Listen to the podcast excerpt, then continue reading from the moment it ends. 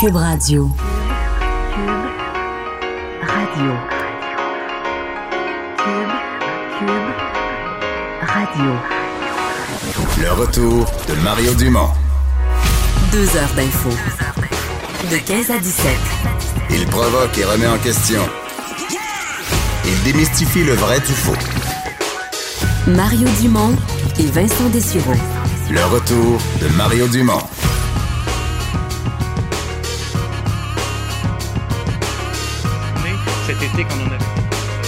Ou euh, je sais pas si cet été ou l'année euh, d'avant, c'était cet été, je m'excuse, euh, euh, il y avait des gens qui avaient pris le transport en commun, qui étaient allés à certains euh, endroits, des zoos, etc.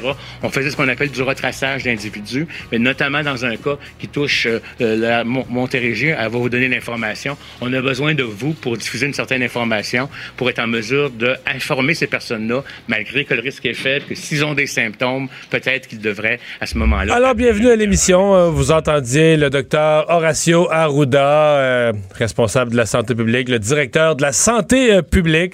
Euh, on va faire le point, on l'a dit, du côté des autorités gouvernementales, très, très, très souvent concernant la COVID-19. Euh, bienvenue à l'émission. On est ensemble pour les deux prochaines heures.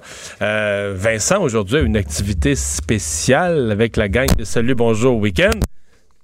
Alexandre Moranville-Ouellette qui le remplace. Salut, Alexandre. Bonjour Mario. Ça va bien? Ça va toujours bien, toi? Ben oui, ça va très bien.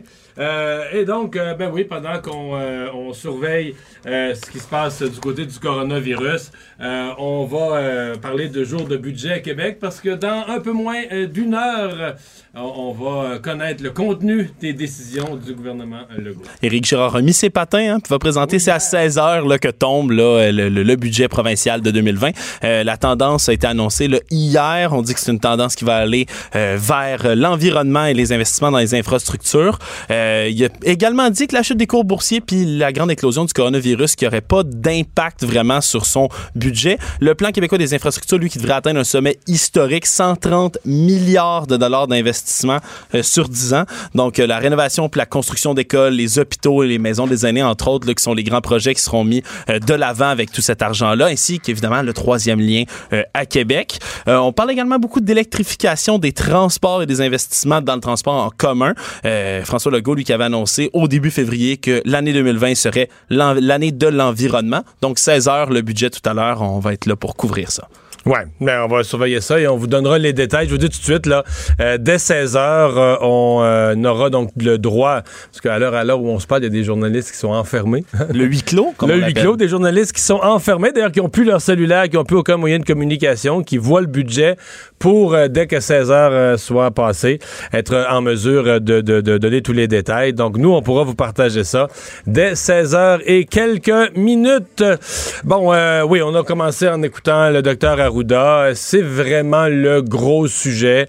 Là, on vient d'avoir la mise à jour du nombre de décès en Italie. Ça, ça fait peur là-bas. Là, c'est vraiment hors de contrôle. Ben, c'est surtout que c'est c'est 168 nouveaux décès qui ont été enregistrés dans, seulement dans les 24 dernières heures en Italie.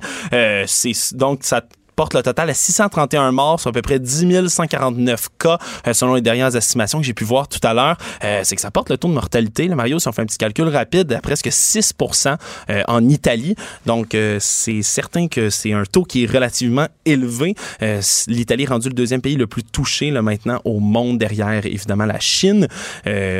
Pendant ce temps-là, on parle de la Chine et eux ont jugé aujourd'hui la propagation pratiquement jugulée. Il y aurait eu seulement Oui, les quelques- chiffres, les chiffres bougent plus beaucoup en Chine. hein. C'est, assez, assez frappant. Donc, c'est peut-être la seule bonne nouvelle pendant que dans l'Europe, parce que dans l'Europe, ça propage. Ben exactement. Pas à peu près. là. je voyais l'Espagne. L'Espagne a même dépassé la France, mais ils sont tous rendus. dans- euh, Allemagne, France, Espagne sont tous rendus dans les 1300, 1200, 1400. Ils sont tous euh, dépassés le 1000 Ouais. cas. Espagne, 1600 cas. L'Iran aussi, ça continue à se propager. C'est plus de 8000 cas, euh, près de 300 morts déjà. Ça a commencé à toucher également aujourd'hui la République démocratique du Congo, le Burkina Faso, le Panama, la Mongolie, euh, toutes sortes d'autres pays. On parlait de la Chine, 19 cas seulement qui ont été enregistrés aujourd'hui, nouveaux cas, faut le dire, euh, comparativement aux centaines qui étaient, qui étaient euh, à rapporter chaque jour euh, jusqu'avant. Les écoles sont fermées aussi dans près de 15 pays, complètement fermées, incluant les... Je sais pas si on a la, la semaine passée, vendredi, on avait la nouvelle qu'il y avait 300 millions d'enfants et d'élèves, d'élèves, je veux dire, et d'étudiants là, du primaire à l'université qui étaient euh,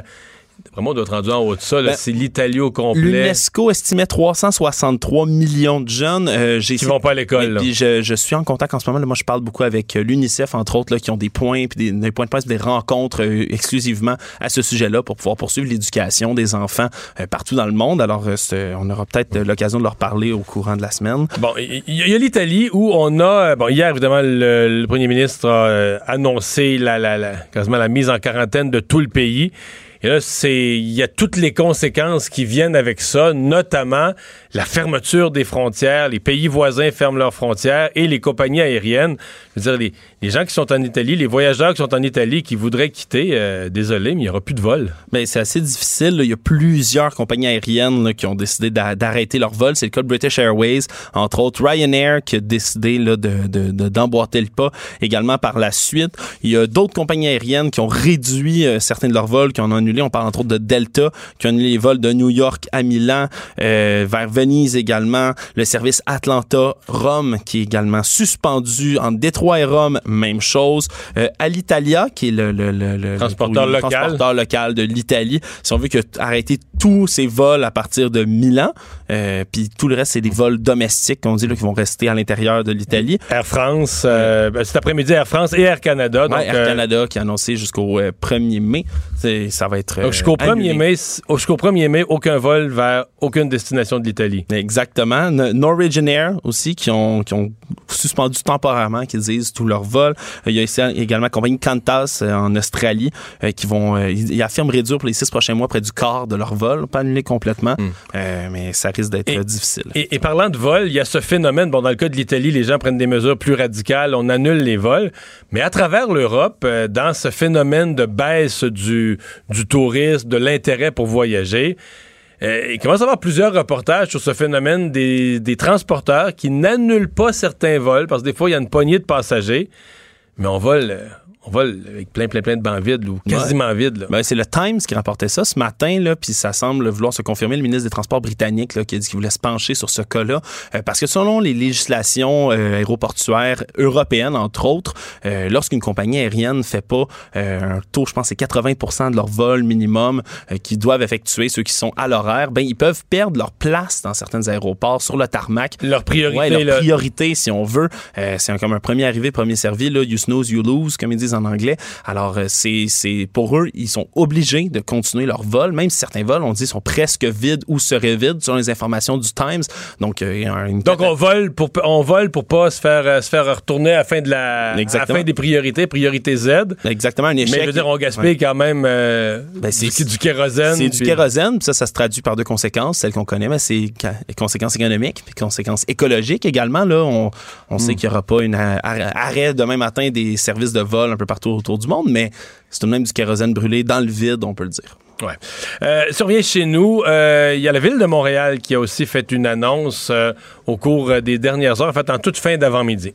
Oui, la mairesse de, Valé- la mairesse de Montréal, Valérie Plante, qui a annoncé là, sur Twitter que le Centre de sécurité civile de la métropole allait entrer en mode alerte pour évidemment réagir à l'épidémie du coronavirus. C'est le Centre de sécurité civile de Montréal qui donc c'est ce, ce- cette mode alerte, ça va mettre en place des plans d'action pour s'assurer que tous les citoyens à Montréal obtiennent euh, ce qu'on appelle les services essentiels, euh, les services de sécurité incendie, les services de police en cas de propagation de l'épidémie. Donc pour s'assurer de maintenir ces services-là à toute la population. Si jamais on venait ici à Montréal avoir une- un état d'urgence euh, ou être touché plus euh, plus qu'on l'est en ce moment. Euh, évidemment, tous les citoyens qui ont des problèmes ou qui ont des questions peuvent communiquer avec la ligne Info Santé au 811 euh, pour tous les symptômes. C'est ce qu'on entend répéter dans tous les points de presse de, la, de la santé publique également depuis quelques temps. Eh bien, on va continuer à surveiller euh, ce qui se passe, vous donner les derniers détails en la matière. Euh, bon, euh, les marchés financiers, évidemment, hier, c'était assez simple à décrire parce que ça allait dans une seule direction. Ça débarquait, ça allait vers le bas. Euh, Aujourd'hui, on est revenu dans une espèce d'épisode des marchés fous, là. hein?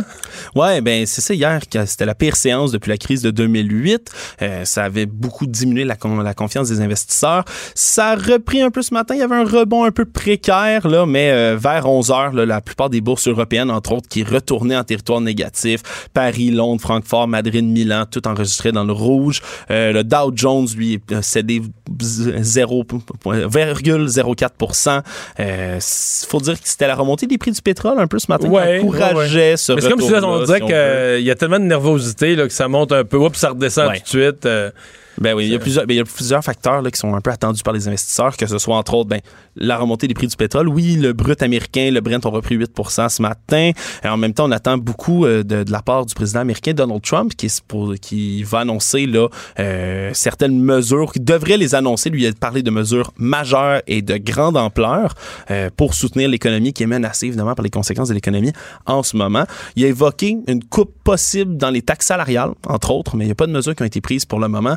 Euh, chose certaine, ça va peut-être donner confiance, entre autres, aux investisseurs américains si jamais le président décide de mettre euh, des plans de l'avant. Jusqu'à date, ça nonchalance un peu, si on veut, puis le, fait qu'il discrédite euh, certaines sources, qui disent que c'est pas grand-chose, que les marchés s'affolent, blâmer les démocrates pour la chute du Dow Jones, entre autres.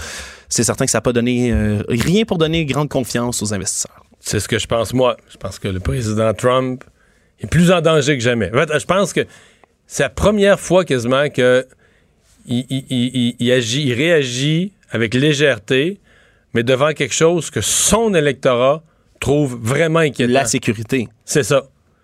Pas une histoire qui aurait eu ingérence dans les élections, ben, que moi je trouve infiniment grave, mais parce que je m'intéresse beaucoup aux questions politiques, puis j'en viens pas que la Russie ait pu avoir une ingérence dans les élections américaines.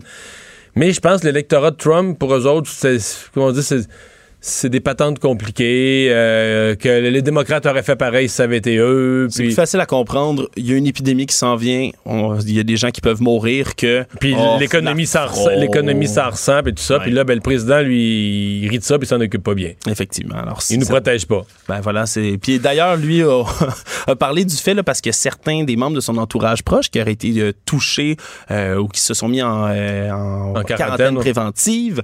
Mais d'ailleurs, le président Trump qui a affirmé là, devant les médias, lui, qu'il avait pas euh, vraiment besoin de passer de test de coronavirus. Il s'est pas fait tester, lui. D'ailleurs, on peut l'écouter à ce sujet, le répondre aux journalistes.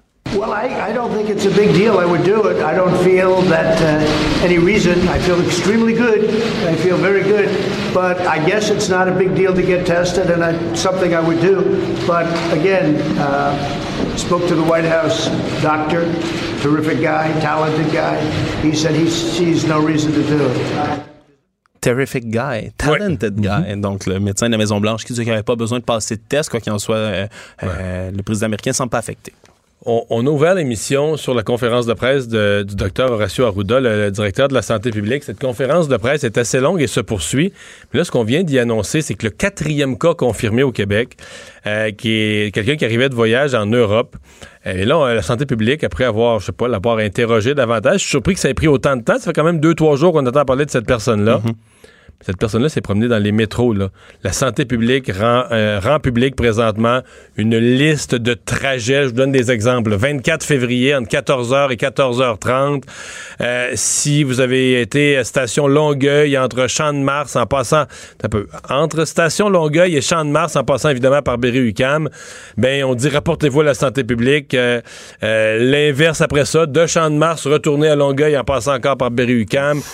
Des autobus, la 88 là, entre euh, métro Longueuil et euh, Mountain View. Mountain View, je sais pas c'est où sur la rive sud. cette station. Ouais, ça me dit rien non plus. Là, je réfléchis, le 88. Je suis un habitué des. T'es un habitué de la rive sud, c'est vrai. Mais c'est pas Saint- Saint-Lambert ou Saint-Bruno? Ouais, ça être dans, dans, dans- Non, Mountain View, c'est euh, c'est l'autre bord des promenades de Saint-Hubert. Ouais, oui. Saint-Hubert, Oui, l'autre bord des. oui, de toute façon, donc, euh, donc c'est une, une nouvelle une révélation là où euh, qui, dit métro, qui dit transport en commun, puis je veux dire même, est-ce que tu moi, j'aurais été dans le métro à cette heure-là, je suis même pas sûr que je m'en souviendrais ce Ben jour-là, non. l'heure exacte. Là. Ben, Berry-UQAM, s'il y a bien une, une plaque Berry-UQAM. tournante là, du métro, Ouais. des transports en commun à Montréal, c'est même si t'es pas là en même temps que lui, je veux dire, s'il a touché à une rampe, plutôt que tu y touches, plutôt que tu l'as pris à 16 heures, euh, d'après moi, ils disent que sur le métal, ça vit plusieurs heures. Ouais, faut, ben, faut dire que la STM ont annoncé là, la semaine dernière qu'ils allaient prendre des, des- allaient nettoyer plus souvent, augmenter Ouais. la fréquence de Je pense pas que la fréquence, c'est toutes les heures, par exemple. Non, je Non, ne je crois pense pas pas non qu'on plus. soit alors. passé là.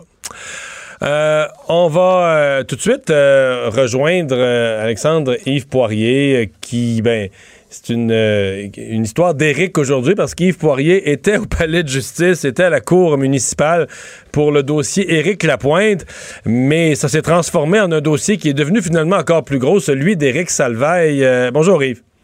Bonjour Mario. Oui, parce que là, euh, ça étonne vraiment beaucoup de gens. J'écoute les commentaires au cours de moi, autour de moi. Tout le monde avait le sentiment que, bon, Éric Salvaille, euh, la perte de popularité, la perte de ses émissions, un procès, euh, comme on dit que c'était une occasion d'être extrêmement prudent, de se tenir tranquille, mais quelques jours avant son procès, il faut parler au conditionnel, mais il aurait posé d'autres gestes qui auraient conduit à une plainte. Oui, absolument. On a eu la confirmation euh, TVA aujourd'hui, Mario, de sources policières qu'il y a effectivement une plainte qui est présentement examinée par le service de police de la ville de Montréal. La plainte, elle vise directement Éric Salvaille. Puis d'ailleurs, je reviens tout juste de l'aéroport Montréal-Trudeau euh, parce qu'Éric Salvaille, lui, est revenu de Floride tantôt. Euh, puis on a voulu évidemment rencontrer euh, l'ex-animateur vedette.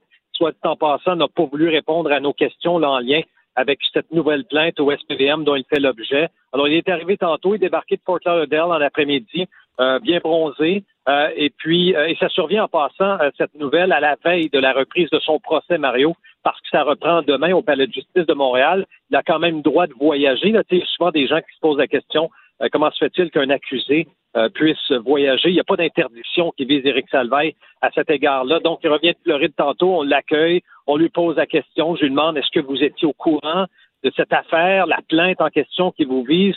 Un massothérapeute d'un spa euh, du centre-ville. n'a pas voulu répondre à mes questions, euh, Mario. J'ai insisté pour avoir sa version des faits, pour voir si effectivement il nie catégoriquement le tout, n'a pas voulu répondre à nos questions. Qui- Ce que je peux vous dire, cependant. Ouais. Est-ce qu'on sait ce qui pourrait attendre, ce qui pourrait l'attendre, la suite des choses dans le cas d'une plainte comme celle-ci? Ben, écoute, il faut que la police enquête d'une part. Euh, il faut que la police valide les informations, établisse si c'est crédible. Puis ensuite, tu le sais, Mario, comment ça fonctionne. Les policiers, donc, c'est eux qui autorisent des accusations criminelles.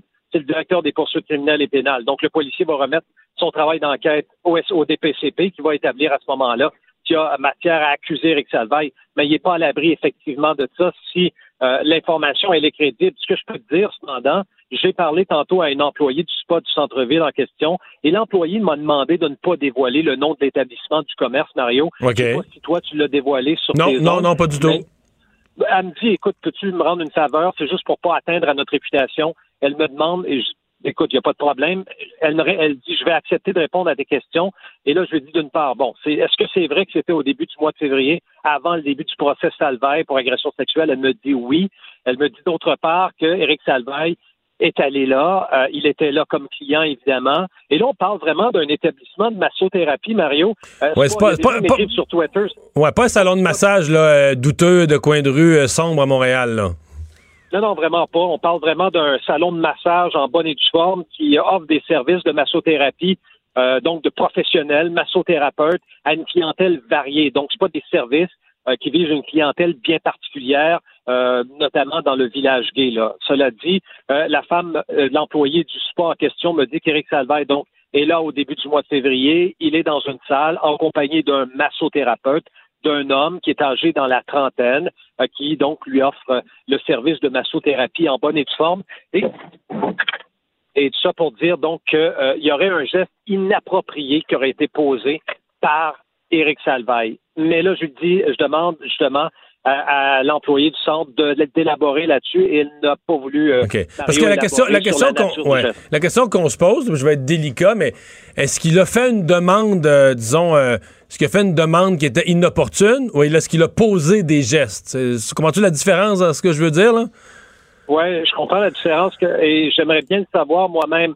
Euh, je sais que, selon l'employé du spa en question, qu'Éric Salvaille a été rencontré par la suite, probablement par des gens de la direction euh, du spa pour lui dire que euh, le geste en question là euh, était inapproprié et on lui a expliqué les consignes claires de l'é- de l'établissement et les directives. Et surtout, ce qu'on me dit, c'est qu'on l'a mis sur une blacklist, Ah une oui. liste noire. Donc, il ne peut pas retourner à l'établissement. on l'a carrément exclu. Ça, on me l'a confirmé tantôt au téléphone. Éric Sa- Salvaille est persona non grata, là, justement, de, de ce centre euh, de spa euh, montréalais du centre-ville. Alors, il ne peut plus jamais mettre les pieds là. Alors, quand tu te fais mettre à la porte d'un spa, Mario, j'imagine que le geste... J'avais jamais entendu ça. C'est assez grave. J'avais jamais entendu ça. Non, mais il s'était quand même fait mettre, tu te souviens, à la porte euh, d'un centre de conditionnement physique de l'est de la, de la ville, là, de la rue Hochelaga.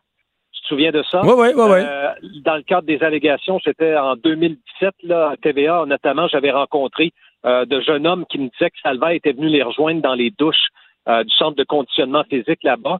Et euh, un membre de la direction m'avait dit qu'effectivement, on lui avait lancé quelques avertissements et on lui avait dit qu'on n'était plus intéressé à le voir dans le centre de conditionnement physique. Alors, on semble avoir, euh, je dirais pas une histoire similaire, mais on semble avoir effectivement un événement euh, qui, qui, qui, nous dit qu'Éric Salvaille a été exclu euh, d'un spa cette fois-là par la direction pour un geste inapproprié. Mais là, on verra, Mario, euh, justement, quel sera le travail des enquêteurs, surtout les conclusions là, du travail des enquêteurs. Qu'est-ce que ça change euh, au procès de demain?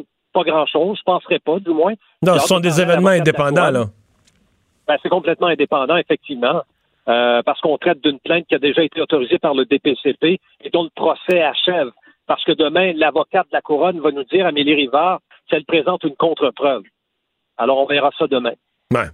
Euh, Yves, euh, donc je le disais tout à l'heure, euh, au donc à la cour municipale aujourd'hui, on, on avait le dossier d'Éric Lapointe, l'autre Éric qui revenait, dossier en, violence conjugale, qui a donné quoi là, comme comme conclusion? Ben, on a finalement pu savoir à quel moment aura le procès d'Éric Salvaille, donc les 27, 28, 29 octobre prochains.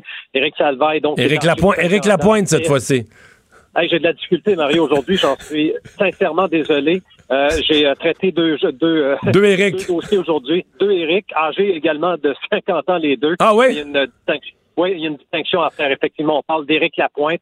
Euh, Éric Lapointe, procès à l'automne. Trois dates retenues, trois jours. Il y aura une procédure quand même au mois d'août, procédure préliminaire demandée par l'avocat de la défense d'Éric Lapointe, qui veut obtenir la déclaration qui aurait été faite donc par la victime alléguée après la judiciarisation de l'affaire. Donc, elle aurait fait d'autres déclarations et la défense souhaite obtenir ça au mois d'août prochain. Mais chose certaine, ce sera à surveiller ce procès. Et ce qui, ce qui a été un peu étonnant aujourd'hui et inhabituel de la part d'un avocat de la défense, il s'est adressé au juge en disant que Éric Lapointe euh, voulait être euh, exclu de présence à son propre procès, Mario. Est-ce que c'est permis en cours municipale? Je ne le sais pas. Le juge a dit, ben, écoutez, attention, on n'est pas rendu là, là. On verra prochainement. Alors, Parce qu'à la, la, Cour du Québec, à la Cour supérieure, c'est impensable.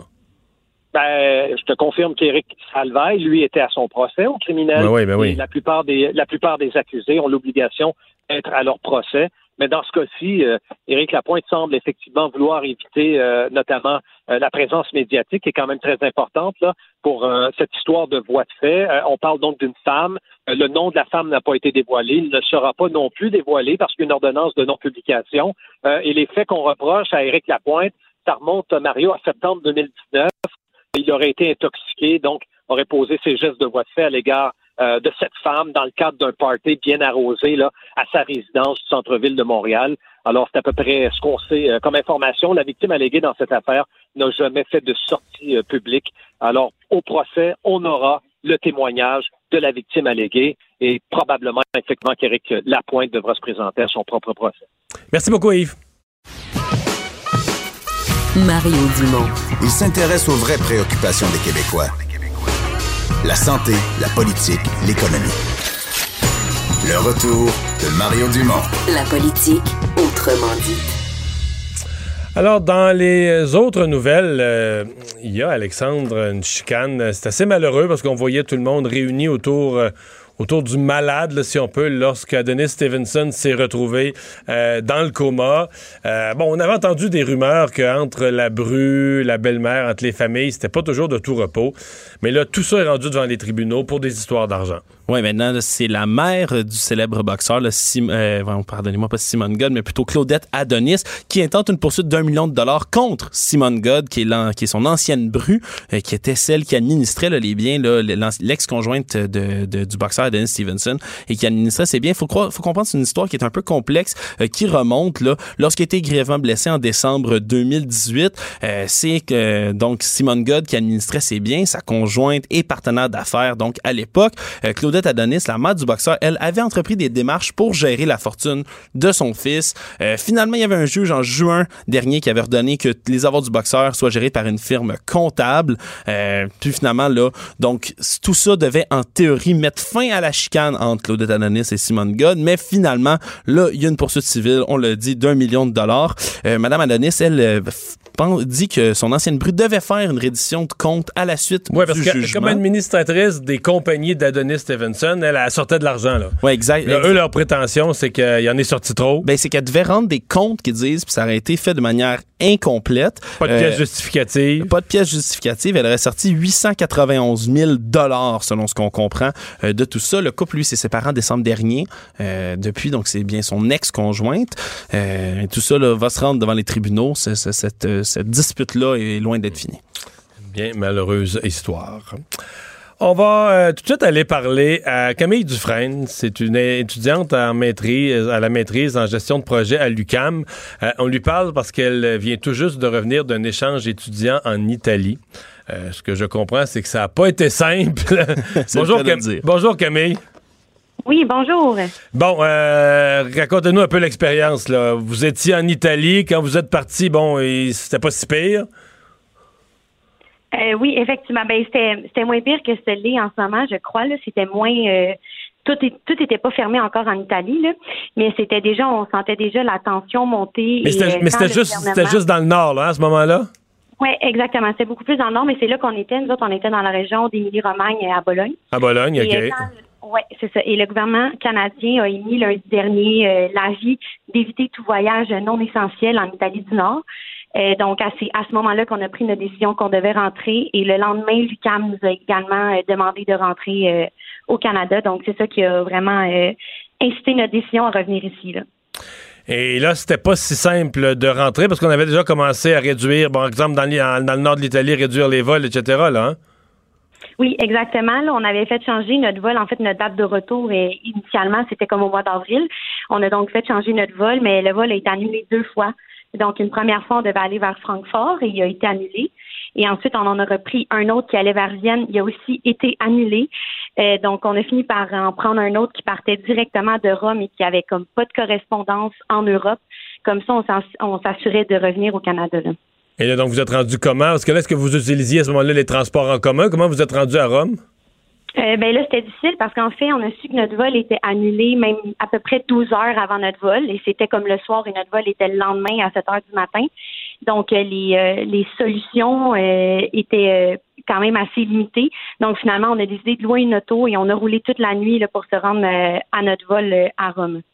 OK, donc vous avez roulé toute la nuit, puis le, de Rome, là, le vol est parti le lendemain matin. Exactement. À l'heure et tout ça, on était super soulagés de enfin pouvoir revenir. là. Donc ça, c'était quand? C'était vendredi? Oui, exact. C'était vendredi, oui. Et donc, euh, vendredi soir, vous étiez, vous étiez revenu au Québec? Oui, exact. Vendredi Si- après-midi, on est venu. Si vous regardez ce qui s'est passé ensuite samedi, dimanche, hier où on a mis le pays au complet en quarantaine, euh, vous ne devez pas regretter de votre, de votre décision d'avoir pris d'avoir pris peut-être parmi les derniers vols parce que là, Air Canada, euh, Air France, British Airways, tout le monde cancelle tous les vols euh, en Italie là. Ah oui, on est extrêmement soulagés. Ben justement, je pense que quand on voyait que tous nos vols étaient annulés, une à la suite de l'autre, euh, là, je pense qu'on commençait vraiment à, à s'inquiéter, puis justement à se demander si on allait pouvoir revenir. Donc, j'imagine même pas en ce moment comment on serait stressé de, de revenir au Canada. Là, on a pris la bonne décision.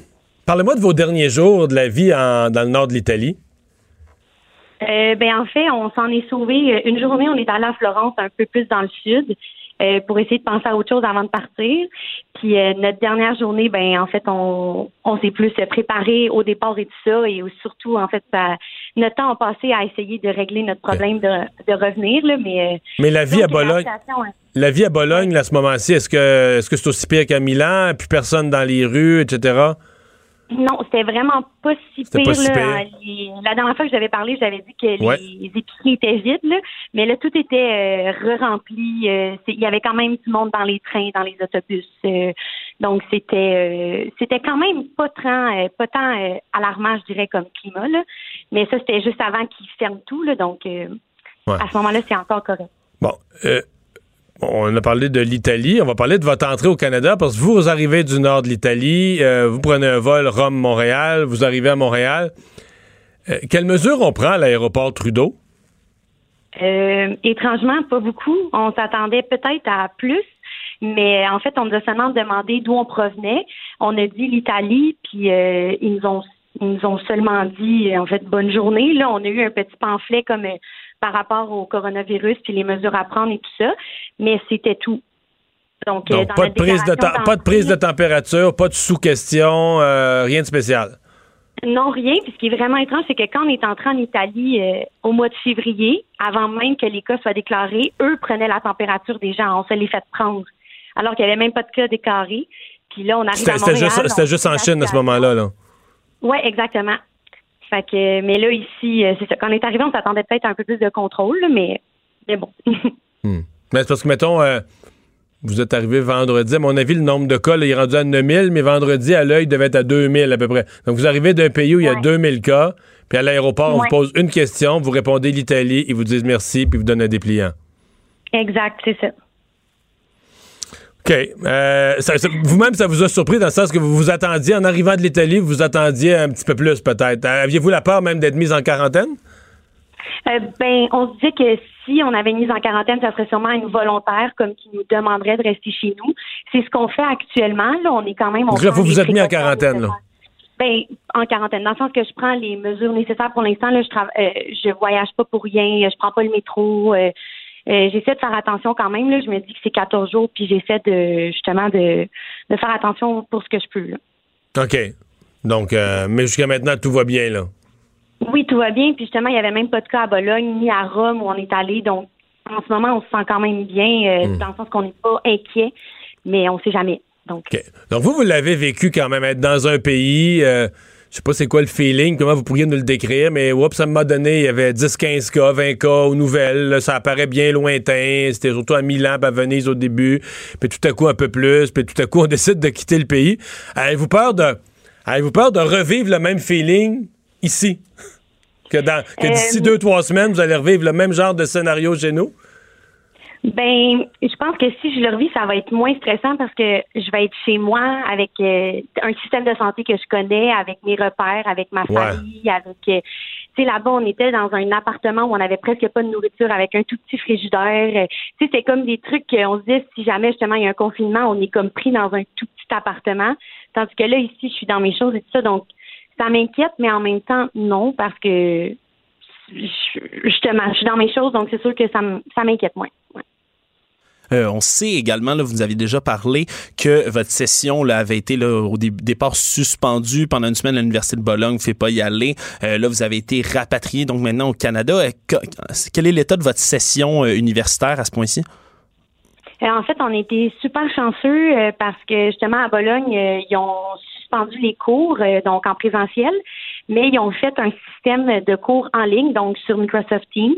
Euh, donc on suit là, on écoute notre professeur parler tout ça, donc on pouvait le faire à distance à Bologne, mais euh, vu que c'est en ligne justement, on peut faire nos mêmes cours, mais euh, du Canada, donc d'ici, et on fait nos examens, nos présentations orales, tout va être à distance, donc on va pouvoir terminer notre session. Fait qu'on est super content de ça, de ne pas avoir à reprendre nos cours, là, mais on va pouvoir le faire de chez nous en sécurité. Eh bien, toute une, euh, une aventure. Ça reste quand même que c'est, je veux dire, euh, pour avoir eu une fille moi-même qui a fait une session universitaire à l'étranger, on s'en fait, euh, je sais pas, comme une session de rêve où on va mélanger des belles études avec des expériences de vie. Ça n'a pas été aussi idyllique pour vous, là. Exact, oui. C'est sûr que surtout que depuis un an, on prévoit ça, puis on se dit que ça va être bon ben le fun, on va voyager, on va tout faire ça. Donc c'est sûr que c'est pas l'image qu'on s'en faisait, mais on se dit qu'en quelque sorte, on en sort sûrement grandi au niveau de comment gérer le risque, l'ambiguïté, ces affaires-là. Donc, euh, mais c'est sûr qu'on aurait espéré que ça arrive pas. Mais euh, bon, au moins on est content d'être rentré en sécurité chez nous. Bien, euh, on vous souhaite la meilleure des chances pour la suite et pour la fin de votre session avec des cours en ligne. Et merci beaucoup d'avoir été là. Merci à vous, bonne journée. Camille Dufresne, étudiante à la maîtrise en gestion de projet à l'UCAM, tout juste rentrée euh, de Bologne. Dans les nouvelles, on l'a mentionné tantôt, Alexandre, mais c'est comme, euh, je vois que c'est une grosse nouvelle là, qui rebondit partout. C'est-à-dire que c'est comme la première fois ici qu'on prend conscience que quelqu'un qui est atteint s'est promené beaucoup. Là. Euh, Oui. tout- dans tous les autres cas, on a cinq cas au Québec. Dans tous les autres cas, on nous disait pas trop. On disait la personne semblait pas avoir trop voyagé. Surveillance, maintenant, veut pas trop bouger, mais là, on parle de transport en commun. Ouais, là, on parle de quelqu'un qui a pris le transport en commun, qui est passé au métro Berry-UQAM, de loin le métro le plus achalandé de, de La Montréal, plaque tournante. qui s'est promené euh, métro jusqu'au métro Longueuil, autobus, etc. Mon pif me dit que Quand tu vas en métro, souvent, tu vas aussi dans un lieu public, que ce soit des commerces, Oui. des bureaux ou d'autres choses. On sait pas tout, mais euh, c'est. euh, disons que ça, ça- c'est une nouvelle là, qui rebondit. La santé publique, donc, qui faisait le point à 15 heures. Oui, parce qu'on l'a vu, ça devient exponentiel rapidement là, dans, dans les pays. Puis j'écoutais Camille nous parler justement qu'à Bologne, jusqu'à vendredi dernier, euh, tout allait, avait l'air de bien aller. Les gens étaient dans les rues, dans les métros, dans les transports en commun. Mais très- Aujourd'hui, ils sont en confinement, ils sont en quarantaine. Ben, exactement. Puis c'est peut-être ça qui explique aussi que du jour au lendemain, là, les cas sont passés, là, tu le disais, de 2000 à peu près là, en fin de semaine dernière jusqu'à 9000 aujourd'hui. Alors, voilà. Mais avec un taux, ju- juste pour conclure sur l'Italie, parce qu'on parle de, de- de- de cette jeune femme-là qui arrive de Bologne, il y a un autre problème en Italie, c'est le taux de mortalité là, qui est hors catégorie. Tu sais, en Chine, on voyait du 1,5 Ouais. Euh, Ailleurs, on parle du 1% 1,5% Au ça début, va- en, 2, Iran, 3, en ouais. Iran, on s'inquiétait beaucoup au départ parce que les, les il n'y avait pas beaucoup de cas, mais il y avait beaucoup de morts. là. Je pense que c'était presque 1 sur Ouais, mais 5 je pense au c'est parce que les cas n'étaient pas déclarés. C'est ce chiffre-là qui était pas bon. C'est pour ça que le pourcentage n'est pas. Mais là, en Italie, on roule plus dans le 5-6 de beaucoup de décès. On dit les soins intensifs sont pleins partout. Euh, 631 morts sur les 10 149 cas qui sont déclarés. Donc, c'est autour du 6% vraiment, un taux de mortalité qui est difficile de dire à cette étape-ci. Évidemment, on est plutôt dans le... Les autorités sont plutôt dans... dans pas dans l'anticipation, mais vraiment de gérer la crise elle-même en ce moment. Mais le, je, je me Pourquoi, demande, là? moi, pourquoi le taux de mortalité est aussi élevé là? Est-ce que c'est pur hasard? Est-ce que c'est une population plus vieillissante aussi? Ça pourrait être un... ça pourrait. Ça pourrait être une interrogation à se faire quand même parce qu'on sait que ça peut attaquer les personnes qui sont plus faibles, plus âgées, avec des problèmes On dit respiratoires. ça, mais tu vois, le, le dernier décès en France, là, à Lille, dans le nord de la France, euh, qui a annoncé, je pense que je l'ai vu un matin en me levant, c'est une dame de 49 ans. Là. Ouais.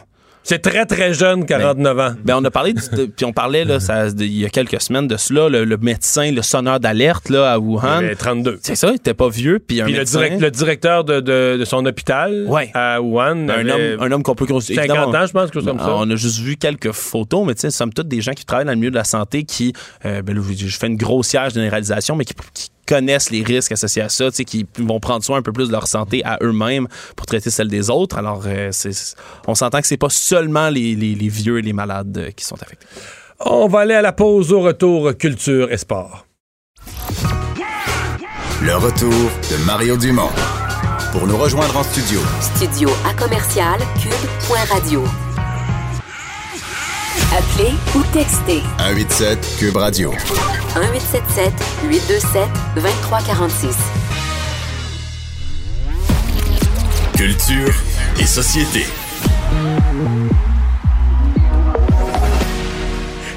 Bonjour Anaïs! Oh, c'est excitant, cette, Euh, cette oui. chanson-là. On n'est pas habitué.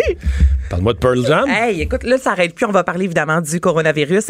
Je dis évidemment parce que je veux dire, c'est vraiment euh, ça qui retient l'attention présentement, notamment dans l'univers culturel. Là, c'est de plus en plus intense les spectacles qui sont annulés. Donc, on apprenait hier Pearl Jam, euh, donc la formation a annulé sa tournée. Donc, c'est annulé également au Centre Vidéotron le 22 mars prochain. Mais Euh, parce que tu es consciente que là, il y a des groupes qui décident d'annuler. ouais. Mais euh, tu vas aussi avoir des gens qui n'auront pas le choix. L'exemple, le, les, les Sharks de San Jose, c'est pas l'équipe qui a décidé, c'est le comté de Santa Clara qui a dit plus de rassemblement de 1000 et plus. Là. Ben justement, Donc, ça m'amène euh, aux Cowboys fringants. C'est la même chose, leur tournée euh, en Europe. Il y a quelques jours à peine, euh, sur leurs médias sociaux, sur Instagram entre autres, ils disaient écoutez, pour l'instant, nous, on garde nos dates de spectacle. On va suivre euh, l'actualité là finalement.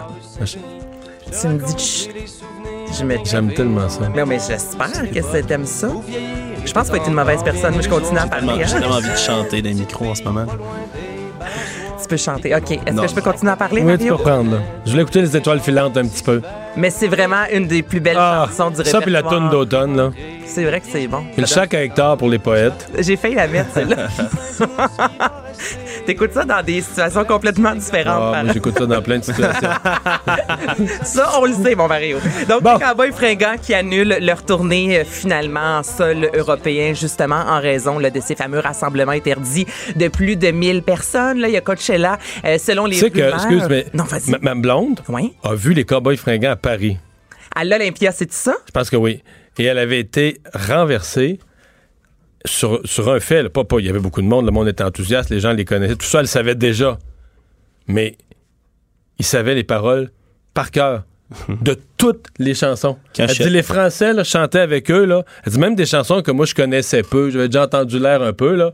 Elle dit les Parisiens chantaient toutes les paroles, pas juste le refrain, toutes les paroles. Quand je suis allé voyager, quand j'étais en Belgique, euh, moi, un soir, là, on était avec des amis qui jouaient de la musique. Là, j'avais rencontré des gens. Euh, puis, ils demandent des demandes spéciales. Moi, je disais, hey, j'ai le goût de chanter les cowboys fringants. Tu sais, des gens qui connaissent ça. Moi, je m'attendais à être un hurluberlu. Ils, ils la savaient sans partition. Ils se sont mis à me jouer justement les étoiles filantes. J'ai chanté ça dans un dans une petite taverne en Belgique. C'était un moment Ah, magique, mais connaissaient ça par cœur. Ben ouais, ouais. Moi, je pensais faire mon Ouais. frais. là, mais ça n'a pas marché. Ça n'a pas marché cette fois-là, Alex. Je me sentais, je voulais me sentir exotique. Mais C'était un Oh. échec cuisant. Mais c'est vrai que les Cowboys ont un immense succès. Et là, Coachella, justement, c'est quand je vous dis que les festivals ne cessent d'être annulés. On apprenait il y a quelques jours à peine euh, que le festival South by Southwest était annulé. Ce qui est triste aussi, c'est qu'il y a quand même 50 personnes sur 175 qui ont dû être remerciées. Donc là, c'est vraiment aussi des emplois. Ouais, des, emplois. Et là, Coachella, selon les dires, ce serait remis au mois d'octobre prochain. Mais là, reste Moi, à moi, voir, j'avais déjà mon kit. Ben, ça marchera pas, mon Mario. Tu avoir fleurs dans perdu. les cheveux? Hein? C'était-tu des fleurs dans tes cheveux, Mario? Mais non, parce que je suis toujours fasciné que dans les festivals, en bout de ligne, ça finit que le plus important, c'est ton kit. Absolument. Absolument. Mais ça dépend où tu vas où. Festival d'été de Québec, il y a moins de kits, mais si tu vas à Chiaga, à Santa Teresa, à Saint-Tite? ben Saint-Tite, full kit, mon Mario, tu rentres pas là sans chapeau, là. Les bottes aussi. Les, bien bottes aussi. Bon, bon, bon, bon, bon, bon. Donc, Coachella devrait être reporté. Il y a le Cirque du Soleil qui a annulé euh, tous les spectacles. Kodza, il y a plusieurs autres. Totem, Corteo, Axel également qui sont annulés. Et euh, le euh, Evenco, en fait, qui a publié un, un document de, de presse, un communiqué de presse, en fait, hier. J'ai tenté de leur parler, d'avoir une entrevue. Pour l'instant, on garde ça vraiment mort. Donc, en fait, ce qu'il- dans le communiqué, ce qu'on apprend, c'est qu'on a mis en place de plus en plus de personnes qui viennent faire du, qui vont nettoyer. Il y a de plus en plus de, de pompes là, pour dés- dés- désinfecter en fait les mains. Donc, les- des gens 200 pompes, notamment au Centre Belle, Place Belle, évidemment, MTLUS. Donc, on se met vraiment en mode coronavirus. Et pour l'industrie du spectacle, c'est relativement assez dramatique. Ouais. Mais Ouais. c'est ça que. Tu sais, quand euh, va mal l'industrie du spectacle, du sport, du voyage au sens du tourisme en général, des transports. Il reste plus grand-chose. Mais non, mais c'est parce que tu finis par dire l'économie va, Va va mal. ralentir. Ouais. Non, mais l'économie va y goûter, là. Mais tu as tout à fait raison. Bon. Euh, les Beach Boys de retour à Montréal? Ben oui, il y en a quand même quelques-uns. Là, on parle là, que tout le monde annule, mais il y en a qui disent non, non, nous, on s'en vient. Donc, les Beach Boys seront de passage à l'amphithéâtre. Là, faut-tu que je me taise encore? Non, moi, je. Ouais, on pourrait les écouter, oui. On va se taire, toi et deux. C'est bon.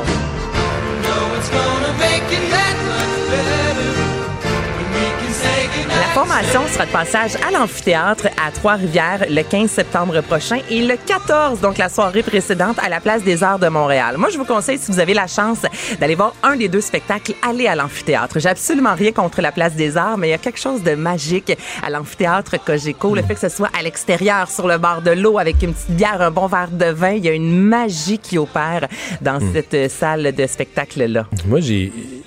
j'ai vu les Beach Boys à Las Vegas. Il y a. J'aime déjà tout de ton Mais non, non, j'essaie de compter, mais c'est au Mandalay. Nous, on était sur la plage. là. On était Ah. nu-pieds. Tu sais, le Mandalay il y a une plage. Eux étaient sur une scène, mais le public était comme tu sais, dans, dans la cour. C'est vraiment un beau setup. Mais c'est pas ça le point. Ça fait plusieurs années. Ça fait. Ça fait un bon 15 ans. 12 ans. Mettons 12 ans, 15 ans. Je sais plus. Mon point, c'est qu'il était vieux. Mais ça fait 60 ans que la formation existe. Non, mais il était vieux à l'époque. là. Je veux Mais dire, le chanteur, il tapait un peu du pied, puis tout ça, mais, mais là, ils sont pas encore vieux, ils sont plus vieux, ma chère. Oui, sauf que, attends, ils sont venus au Festival Juste pour rire en 2018 et les Mais fans étaient bien, bien, je- bien contents de les voir. Ils ont quel âge? hein? Ils sont rendus, écoute, ça fait 60 ans.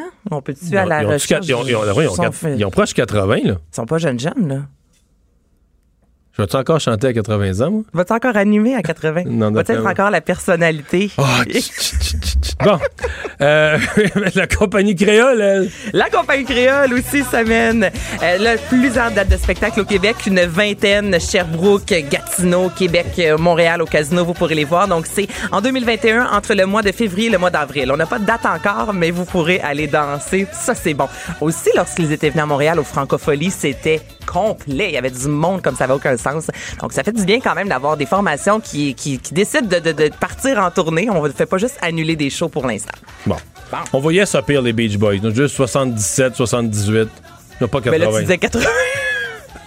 J'avoue que quand t'as 77, t'as pas 80. Non, non, non, non. Non, tu, peux encore, tu peux encore faire carrière dans le rock. Tu peux encore devenir président des États-Unis Mais aussi. oui. Oui, oui, mais en t'es masse, jeune pour masse, être un président des États-Unis presque. Et parle-nous de télé.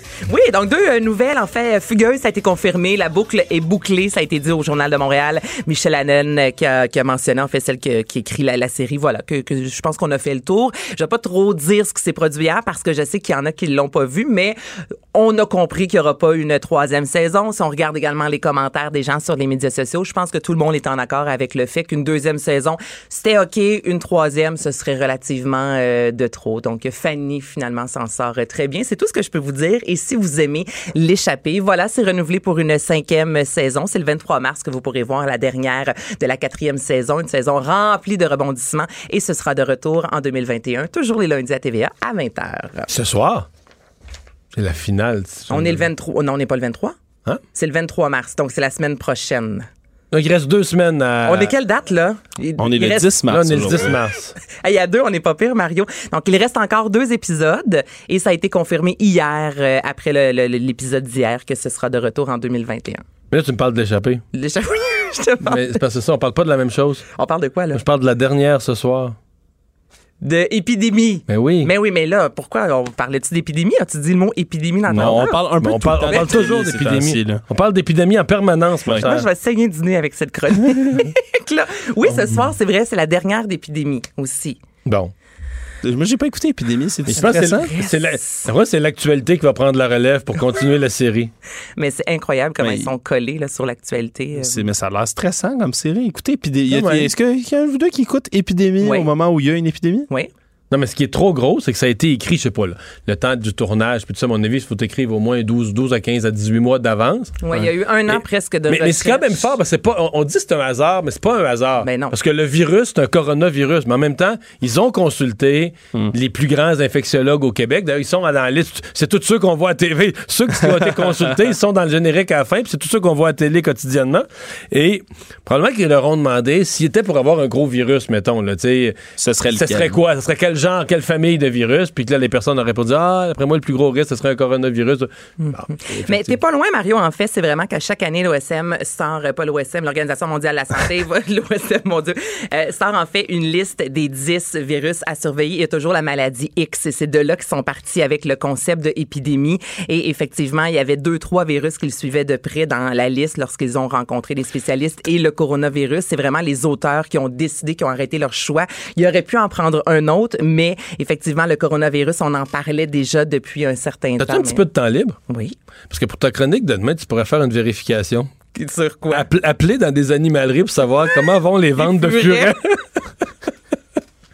oh, Alex, Alex qui nous regarde. Là, euh, je, je viens de hausser les sourcils. le Interloqué. CEO, là. Oui, oui, je- les furets. Les furets. Dans l'épidémie, tout se passe. Euh, on pense que c'est le poulet, mais c'est le furet. Ah, ça vient du furet? Comme on le sait comme pas, on le Ok, ok, sait ok. Puis on mais on va le savoir ce soir? Ben, je- j'ose, je- On sait j'espère. pas. OK. As-tu un furet? Non, mais c'est. J'ai Reste- déjà connu des garde ça de même. Mais ça, ça a l'air d'un animal de compagnie sympathique. C'est comme une espèce de tube en fourrure. Là. Ouais. Non? Intéressant possible, je sais pas. Ça a l'air intelligent, sympathique. Oui, effectivement. Mais- Ah, tu sais pas de quoi tu parles. On va aller au sport. Le retour de Mario Dumont, l'analyste politique le plus connu au Québec. Cube Radio. Autrement dit. Et c'est l'heure de parler sport. Euh, Salut Jean-Charles. Mario, où est cette ouverture? T'as ton ouverture? Ben, là, Ben oui, j'ai mon voyage. Ah non, tu c'est viens de ça. me surprendre. là. Bon, c'est Ben ça, voilà. c'est ça, c'est ça. Euh, Canadien joue ce soir, l'Impact joue ce soir. Euh, pour l'instant, il y a encore du public. Euh, oui, pas beaucoup, mais il y en a. pas beaucoup parce que, et euh, c'est un peu, c'est un peu étonnant. Euh, je ne sais pas si on va franchir la barre des 20 000 spectateurs pour le match euh, aller ce soir des quarts de finale de la Ligue des champions de la CONCACAF euh, au Stade olympique. Et je veux qu'on recale la cassette ensemble jusqu'en 2015, Mario. Le dernier passage de l'Impact en Ligue des champions, c'était c'était en mars. L'Impact a disputé sur à peu près 15-17 jours deux matchs dans le stade olympique également. Le 3 mars et le, sauf erreur, c'était le 17 mars, le match euh, suivant, ou le 18 mars. Deux semaines plus tard, en tout cas. Et au premier des deux duels, il y a eu plus de 38 000 spectateurs. Et au deuxième, il y en a eu plus de 33 000. Autrement dit, on a attiré 72 000 spectateurs en deux matchs en plein mois de mars au Stade olympique pour la Ligue des champions de la CONCACAF. Et tout ça, c'était euh, il y a cinq ans. Et le premier des deux matchs, le 3 mars, je m'en souviens comme si c'était hier, je m'y suis rendu à travers vents et marées. Il y avait une tempête du calvaire sur Montréal. Et malgré tout, nous étions plus de 38 000 entassés dans le stade. Là, l'Impact avait trois matchs à disputer au stade en 14 jours. Et dans les deux premiers cas, on a, on était entre 21 000 et 22 000 euh, spectateurs. Là, on va voir, on va être à combien ce soir. Euh, mais ça m'étonnerait qu'on soit 30 000 pour accoter les 72 000 en deux rendez-vous d'il y a cinq ans. Et au niveau du score de la CONCACAF, on sera maximum autour de 40 000 pour les deux matchs de Ligue des Champions. T'en déduis cinq quoi? ans plus tard. Moins bon marketing, moins bonne équipe. Euh, pourtant, en théorie, c'est un sport qui est en croissance. Les jeunes partisans sont supposés Ouais. être de plus en plus nombreux. Euh, Ouais.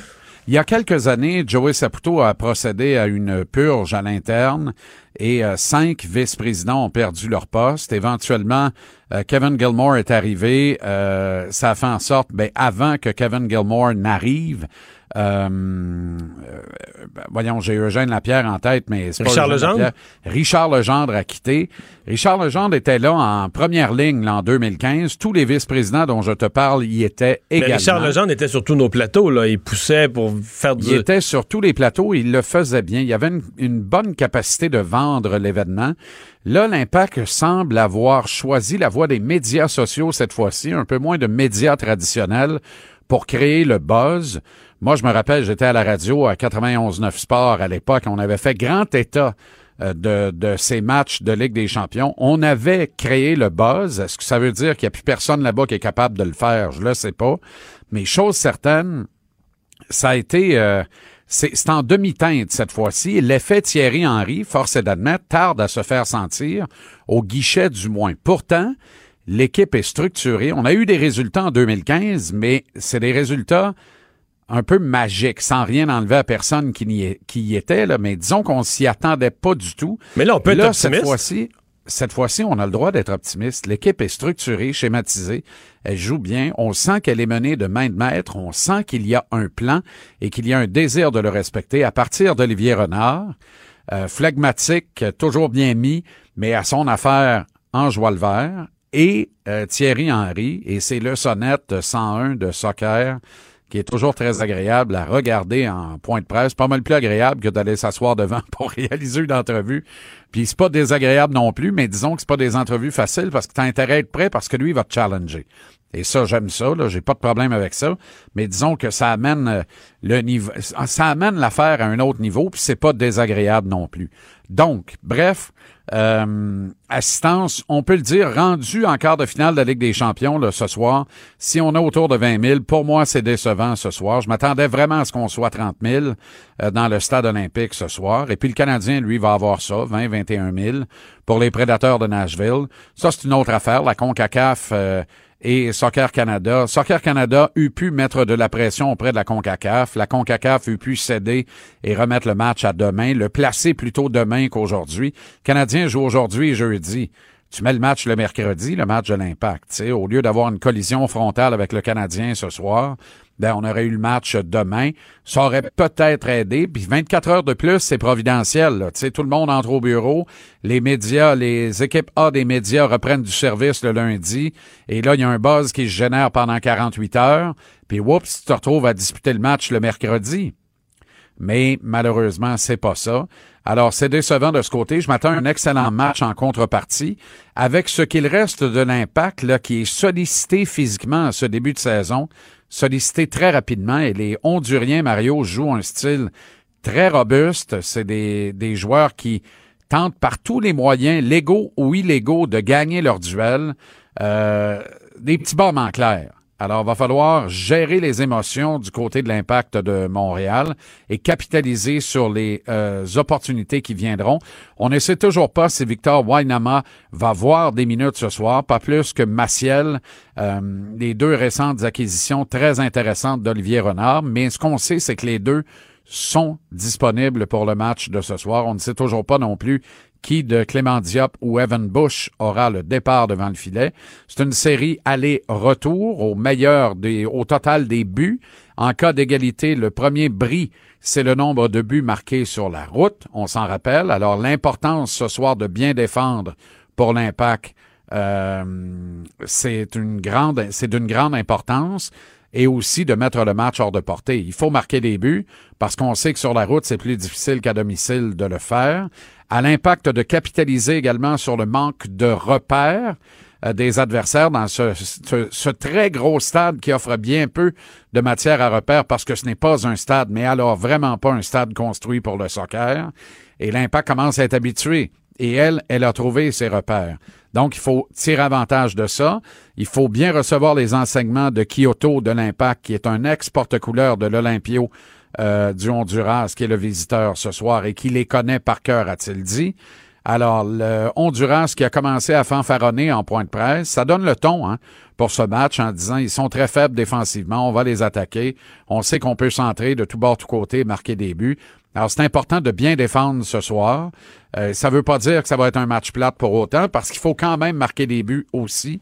Tu sais, il faudrait que l'Impact trouve une façon de, de, de, partir pour le Honduras avec une avance de 2-0 dans la série. Donc, tenir à zéro les Honduriens et marquer au moins deux buts. Mais là, rien n'est moins sûr. Euh, c'est quand même quelque chose. Bon, le Canadien joue ce soir euh, au, au Centre Bell contre les Prédateurs, mais la semaine prochaine, on sait déjà le comté de, de, de Santa Clara qui s'est prononcé. Il euh, n'y a plus de rassemblement dans la région de San José, donc le match des Canadiens contre les Sharks va se jouer avec personne dans les estrades, juste pour, la, juste pour la télé, ouais, à huis clos. Oui, tu as la première ligue, la Super League allemande, qui vient d'annuler ni plus ni moins son tournoi éliminatoire aujourd'hui même, Mario. Alors, ça signe la fin des émissions en Allemagne pour la saison de hockey. Il y a Maxime Lapierre qu'on connaît bien ici qui est là-bas. Donc, sa saison vient de prendre fin. Mais il y a surtout l'espoir Tim Stadzel que certains voient se hisser au deuxième rang de l'encan amateur à venir en juin.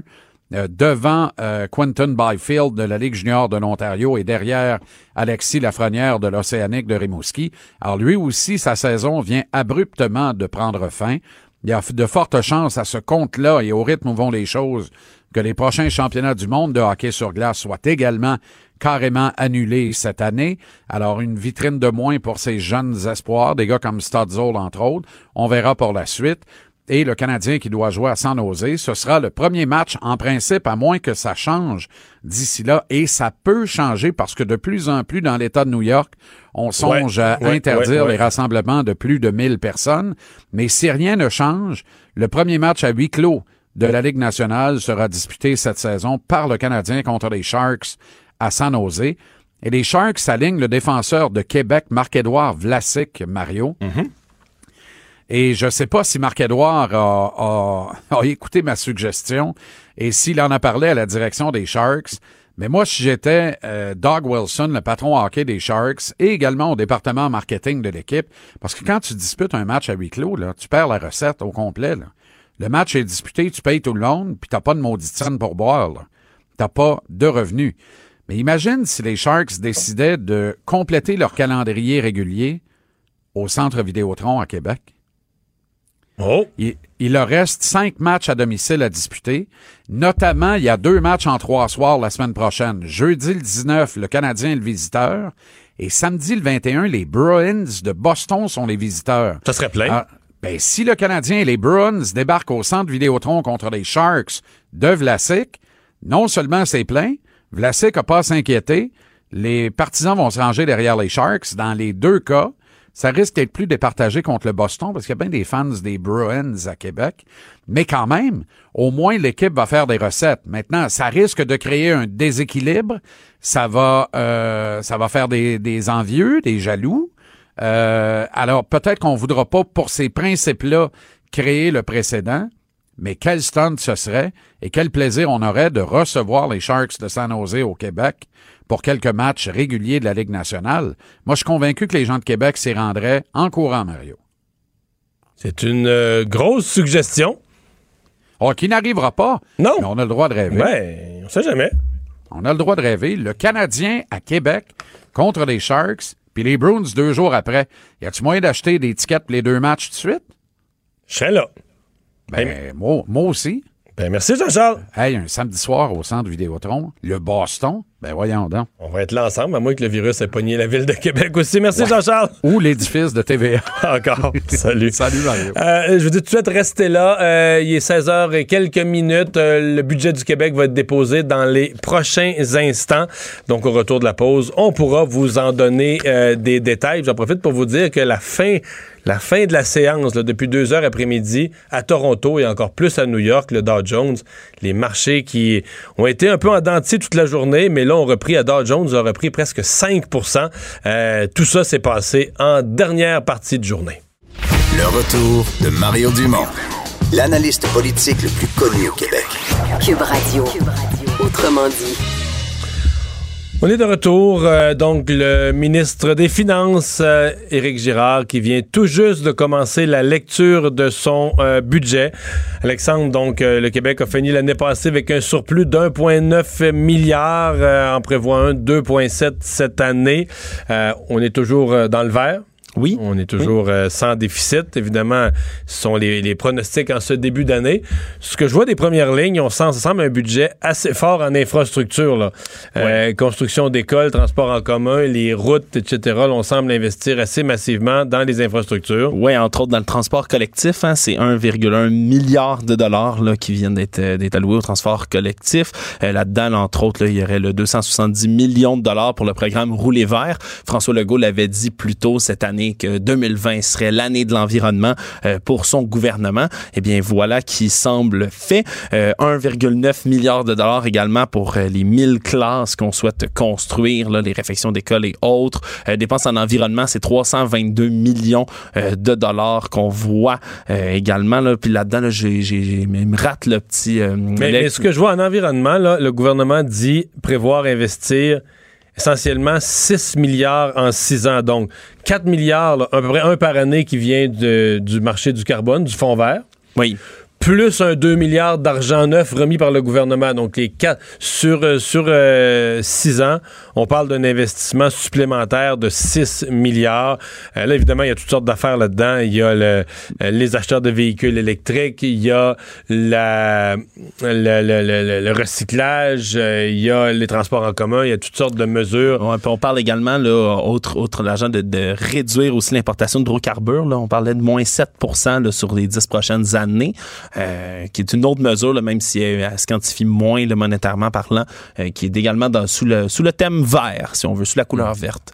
Mais ce que je comprends quand même, c'est que le, le ministre, dans sa conférence de presse, ça, c'est des choses qu'on aura plus dans les bulletins de nouvelles plus tard, là, mais a quand même dit, bon, euh, en cours d'année, si l'économie ralentit, s'il faut qu'on augmente les dépenses pour euh, stimuler l'économie, euh, le gouvernement va être là pour un effort supplémentaire.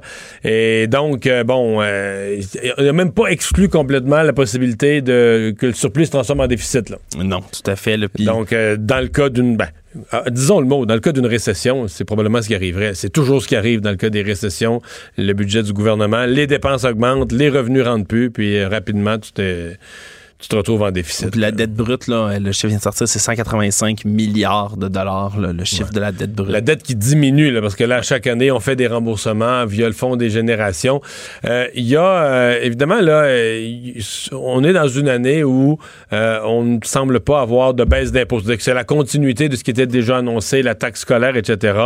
Euh, c'est une question que vous vous posez. Est-ce qu'il y a de nouvelles baisses d'impôts? Ça ne semble pas être le cas.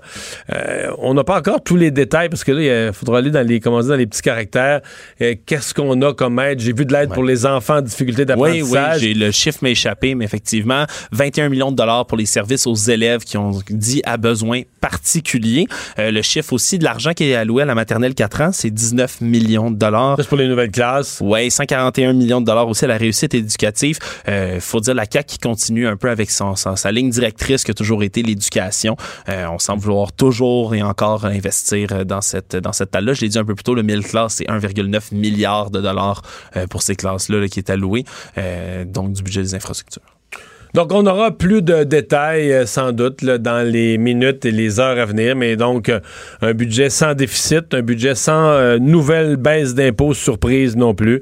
Euh, budget que le gouvernement déclarera sûrement comme étant un budget vert ou étant un peu le, le symbole de son virage vert, parce qu'il y a des sommes importantes pour le transport en commun. On a aussi, on, dit aussi, dans le fond, il n'y a pas de ce que demandait Carlos Letao hier, c'est-à-dire une réserve spéciale pour euh, la, la crise financière ou pour le coronavirus ou pour faire face aux besoins de l'économie. Euh, Il n'y a pas de ça. Là. Non, On- pas du tout, pas du tout, pas de, pas de montant spé- dit spécial pour euh, le, le COVID-19 euh, en tant que tel. Là, il l'avait dit déjà le ministre Girard qui qui euh, Il n'avait pas, il pas plans. réécrit son budget la Non, semaine passée. non, il n'a pas réécrit. Mais en même temps, il dit, comme, comme nos finances ont été saines ces dernières années, si jamais on avait besoin de... Si jamais on avait besoin d'aller piger en cours d'année dans nos réserves, on pourrait euh, le faire. On va s'arrêter. Le buzz Avec Alexandre Moranville. Et dans ton buzz d'aujourd'hui, tu nous parles d'un jeu vidéo à saveur politique. Écoute, j'ai eu tout juste le temps d'aller pendant la pause voir euh, Marie-Pierre Caillé, euh, notre, tr- notre très cher et estimé collègue de l'autre côté de la vitre, pour aller émettre le jeu rapidement sur son ordinateur. Parce que oui, c'est un jeu gratuit qui peut même se jouer sur n'importe quel euh, browser Internet, là, navigateur, pardonnez-moi. Et c'est un jeu dans lequel on incarne Bernie Sanders, qui s'appelle Super Bernie's World. Est-ce que ça te rappelle peut-être le nom, le titre d'un autre jeu qui peut-être porte ton nom? Super Mario's World. Exactement. J'aime mieux Super Mario Kart. Ben, je suis également un fan fini de Super Mario Kart, Mario, mais là, dans ce cas-ci, euh, c'est ben, c'est un studio, euh, qui Kitsune Games, qui ont travaillé d'arrache-pied. Mais c'est Euh, un gros studio de vrai jeu, là. ben, c'est plus un studio indie, mais qui quand même ont travaillé sur quelques jeux assez importants, qui ont fait ce qu'on appelle un clone, un calque du jeu de Super Mario, mais à teneur Bernie Sanders. Tout ça pour euh, mousser encore une fois sa campagne, là, on le sait, à la primaire démocrate, mais c'est très très drôle, puis le jeu en entier est politisé au maximum. Là. Tu connais bien les bases de Super Mario, là, j'imagine quand même? Ben oui, quand même. T'es un petit plombier, tu sautes, des ouais, pièces oui, oui, oui, de oui, je monnaie. connais ces bases-là. Bon, voilà. Ben là, c'est pas les pièces de monnaie qu'on collecte, c'est Bernie en petit pixel, en petit bonhomme pixelisé qui saute un peu partout. C'est quoi, qui c'est des délégués ou des votes? ben, non, oui, c'est des votes. C'est des bulletins, Des de, vote. de vote, Alors, on ramasse les bulletins de vote. Les 12 niveaux différents, c'est les 12 États dans lesquels il doit aller des- récolter ses votes pour le reste de la primaire. Euh, tu sautes à la place d'être les petits... euh, euh, les Goombas, si mon nom est bon, là, les petits ennemis bruns, Ouais, ouais. Euh, c'est des, des tout petites, tout petites personnes qui portent des énormes chapeaux Make America Great Again, les fameux chapeaux rouges MAGA. Alors on saute sur ces ennemis-là pour euh, les enlever de là. Les Bullet Bill, qui est le nom d'un des ennemis aussi dans Mario, c'est l'espèce de balle de fusil avec un visage de requin là, puis des petits bras. Après, ben, C'est... On dirait que je m'en souviens moins de ça. Ouais, ben c'est les c'est les Ice Bullets, hein, les l'unité là qui arrête justement puis qui veut qui déporte des gens qui les immigrants illégaux OK. qui ont été très critiqués. Euh, Il y a également ben les tortues, hein, les espèces Oui, de ça, tortues. Ben, les tortues ont tous le visage de Mitch McConnell. Euh, du Sénat américain. Oui, oui. Euh, Puis on peut se battre contre divers ennemis, là, entre autres Ted Cruz, qui on euh, combat en jetant en prison euh, à la fin d'un niveau. Et tout ça, évidemment, vous l'aurez deviné, à la fin complètement du jeu, ce n'est pas le méchant Bowser qu'on s'en va affronter, mais bel et bien Donald Trump lui-même euh, qui court dans tous les sens euh, en criant là, toutes sortes de ses slogans. C'est assez, honnêtement, c'est un jeu, je l'ai dit, c'est 12 niveaux. t'as joué? C'est- oui, oui, oui, oui. C'est vraiment, ça ressemble à Mario, c'est joué comme Mario. Euh, même que là, habituellement, on peut lancer des petites boules de feu là, en jouant, euh, en jouant dans Mario, mais là, c'est des, euh, on ramasse une petite rose. Absolument, c'est une fleur qu'on ramasse dans Mario. C'est une rose, c'est le symbole d'ailleurs des Democratic Socialists of America, les socialistes démocrates de- des États-Unis. Et euh, on peut lan- lancer des petites boules de feu euh, avec ça qui ressemble à ce symbole-là. Et pour devenir invincible, c'est le petit point levé dans les airs que Bernie aime si bien faire. Donc, un jeu qui, ils ont essayé de le sortir, ils ont travaillé d'arrache-pied, ils disent juste avant le Super Tuesday, ça a été un échec, mais là, ça vient de paraître et on peut même le jouer là, sur n'importe quel euh, navigateur internet. Ouais, mais si on voulait être négatif, on dirait que le jeu sort au moment où la course est quasiment finie puis il a quasiment perdu. Là. Ben, c'est certain que. Ça aurait il- été mieux de le sortir avant le Super Ouais, je Tuesday. sais pas. Je sais pas si ça aurait sauvé le Super Tuesday. Ah, peut-être mais dans tous les cas, je le recommande. C'est c'est agréable à jouer, c'est vraiment amusant. Exact.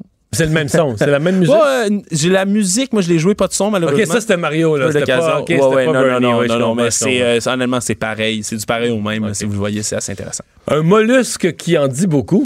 Ça, j'ai trouvé ça absolument, euh, absolument phénoménal. là. C'est une étude qui est sortie dans le journal de la paléo-océanographie et paléoclimatologie. OK? Oui, des, des, très bien. donc l'étude de- Excellente des, science. Ben oui, des deux excellentes sciences euh, qui est sortie, qui révélerait que, ben, il y a 70 millions d'années, nos journées, nos jours, donc de 24 heures, auraient été une demi-heure plus courts. Il y a 70 millions d'années. Mais voyons. Oui, c'est évidemment le C'est-à-dire que la. Terre, la Terre prenait, moins de temps à faire le tour sur elle-même. C'est effectivement la Donc Terre. la Terre a ralenti. Ben, c'est ce qui, c'est une théorie là, donc qui est avancée maintenant par euh, ces paléo-océanographes là, euh, parce qu'ils disent qu'ils ont, ils ont étudié la coquille fossilisée euh, d'un certain mollusque, une espèce de vieille euh, version préhistorique, si on veut, des bivalves, qui sont déjà euh, des mollusques un peu préhistoriques qu'on peut retrouver dans nos Oui. océans.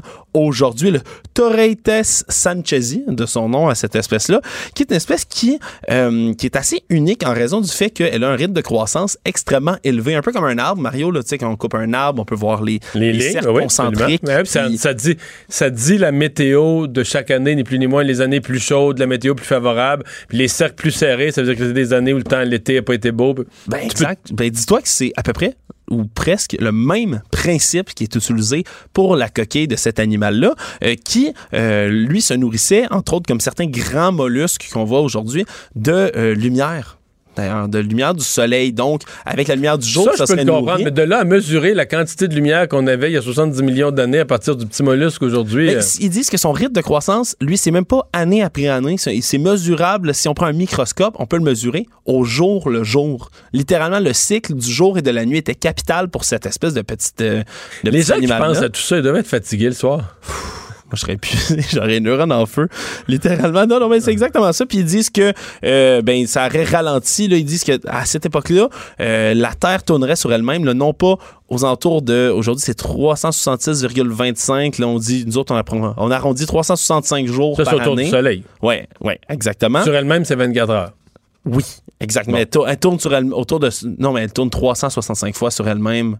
Oui. Pour le temps de faire le tour du soleil. Oui, tout à Mais fait. avant, elle roulait plus vite. Ça serait 372 fois à cette époque-là qu'on estime qu'elle tournerait sur elle-même. Donc, dans un tour autour du soleil, je comprends, il y avait plus de journées, chaque journée étant moins longue. Ben, exactement. Puis c'est, euh, en fait, ça serait ralenti de nos jours par le, le champ gravitationnel de la Lune, en fait, euh, qui maintenant ralentit progressivement au cours de millions d'années, un peu la rotation de la Terre sur elle-même. Ce qui fait que, ben oui, le tour autour du Soleil a toujours été le même, mais les journées avançaient plus vite, aurait été un quelque chose que Donald Trump pourrait régler? Mais je sais pas. Il pourrait demander à la Terre de ralentir ou. Non, euh, au contraire, d'arrêter de, de ral- Ouais, c'est vrai. Non, là, non, là, à, Ah, ralenti. à ralenti. À ralentir. Ça faudrait qu'il demande d'arrêter de Ben, ralentir. il pourrait. Maintenant, il y a une Space Force en plus pour aller dans l'espace puis le faire en sécurité, si ça lui tente. Tu vois? Euh, ben, parlons de lui. Ben oui, Donald, hein? Mais là, on, on a parlé plus, tôt, euh, il veut pas se faire tester. Non, il veut pas se faire, il veut pas du tout se faire tester. euh, ça ne l'intéresse pas. Il a dit. Ben d'ailleurs, je pense qu'on pourrait le réécouter là, notre bon ami Donald Trump, euh, euh, un tout petit peu plus tard. Là, il parlait de son médecin à la Maison Blanche. D'ailleurs, a tremendous guy, just a Un greatest, excellent médecin. un excellent médecin, le meilleur, fort probablement le médecin de la Maison Blanche. Euh, Puis il dit, il a pas besoin de se faire tester. Mais il a également dit euh, dans une conférence de presse à Atlanta vendredi dernier euh, que lui, il connaissait absolument personne qui était mort de la grippe à vie. Il dit J'étais très impressionné par le nombre de gens euh, par année qui meurent de la grippe, euh, de la, de la Oui, grippe parce commune. que- Parce qu'on en parle souvent ces temps-ci. Oui, mais c'est faut que les gens arrêtent de dire ça. Là, on meurt de la grippe saisonnière. C'est pas vrai. là. Je dire, il y a personne qui meurt de la grippe saisonnière. Oui, il y en a des milliers, mais ce sont des milliers de, de gens âgés. Ça devient euh, un motif de décès, tu comprends, de personnes. là.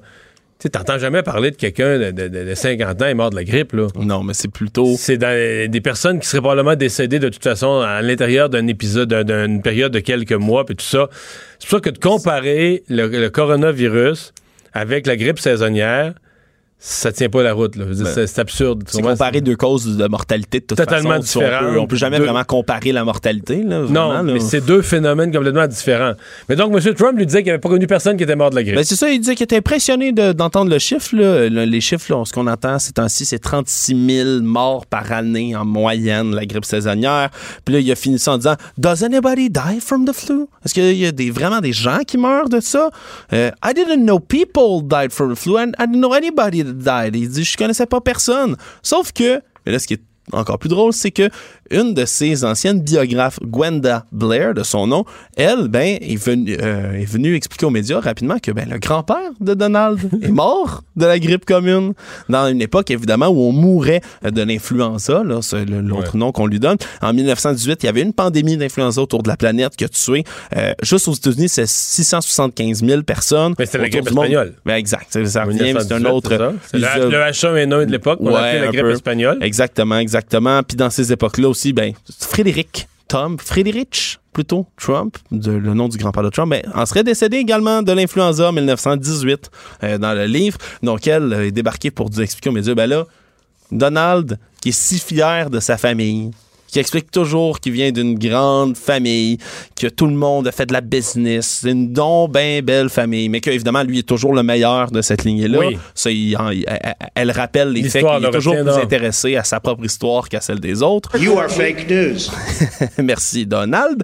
Mais là, assez impressionnant, lui qui, connaît bien sa famille, ne connaît pas personne qui est mort de la grippe, mais son propre grand-père est mort de la grippe. Merci, Alexandre. On s'arrête. Le retour de Mario Dumont. Parce qu'il ne prend rien à la légère. Il ne pèse jamais ses mots. Cube Radio. Alors, on vous parle donc de ce budget. C'est le ministre Éric Girard qui l'a déposé à l'Assemblée nationale. En fait, il a commencé à lire son discours il y a environ euh, une demi-heure. On vous le disait plus tôt. Donc, euh, pas de déficit, un surplus. 2,7 milliards total de surplus. Mais avec un ministre qui nous dit quand même, écoutez, là, on va se dire la vérité, c'est notre marge de manœuvre et il se pourrait euh, qu'on doive jouer là-dedans euh, avec le ralentissement économique qui pourrait découler, euh, ben oui, du, de la COVID-19 des prochains mois. Pour en discuter du budget, on rejoint tout de suite le chroniqueur économique Michel Girard. Bonjour Michel. Bonjour Mario. Euh, Est-ce que, est-ce que pour toi, il y a des grandes surprises? Tu te présentes là ce matin, tu ouvres les livres du budget. Est-ce qu'il y a quelque chose qui, qui t'a frappé? Toi qui en as vu euh, euh, des dizaines de budgets? Ben moi, ce que j'ai fait comme exercice, parce que tu conviendras que c'est très épais les budgets, hein? C'est pas la, c'est pas la Ouais. documentation qui manque. faut savoir Alors, fouiller aux bons endroits. Ouais, c'est ça. Alors moi, je me suis attardé à savoir euh, quelle était l'évolution euh, des dépenses et des revenus au fil de, de- de- des cinq années euh, budgétaires, si l'on veut, sous le gouvernement Legault. Et puis, ce que je constate, c'est que je trouve que c'est ma conclusion, c'est un gouvernement très dépensier, finalement. Je m'explique. L'augmentation des dépenses pendant les cinq années euh, parce qu'il il- il a fait ses prévisions sur cinq budgets. Là. Alors, les prévisions, l'augmentation des dépenses, c'est 21 en cinq ans. 21% en cinq ans, euh, ce qu'il faut savoir, euh, c'est que comparativement au gouvernement précédent, le gouvernement Couillard, l'augmentation des dépenses avait grimpé euh, de 12% Donc, comme tu vois, c'est quasiment du simple au double. Dans l'augmentation des, des dépenses, on s'entend là. Or, euh, et euh, tu vois, euh, les cinq budgets, l'augmentation équivaut à une hausse des dépenses de 22 milliards, à comparer évidemment à 11 milliards sous le précédent gouvernement. Or, euh, comme, comme tu peux voir, c'est- un écart. Puis en termes de revenus, la croissance des revenus est nettement inférieure à la croissance des revenus qu'on a connue précédemment sous, sous, sous- sous les libéraux. Alors, ce- qui fait évidemment que la marge de manœuvre, remarque, il ne faut pas se surprendre, là, il va rester avec euh, des surplus tout le long. J'entends évidemment des surplus budgétaires avant le versement de l'argent, évidemment, au fonds des générations. Là.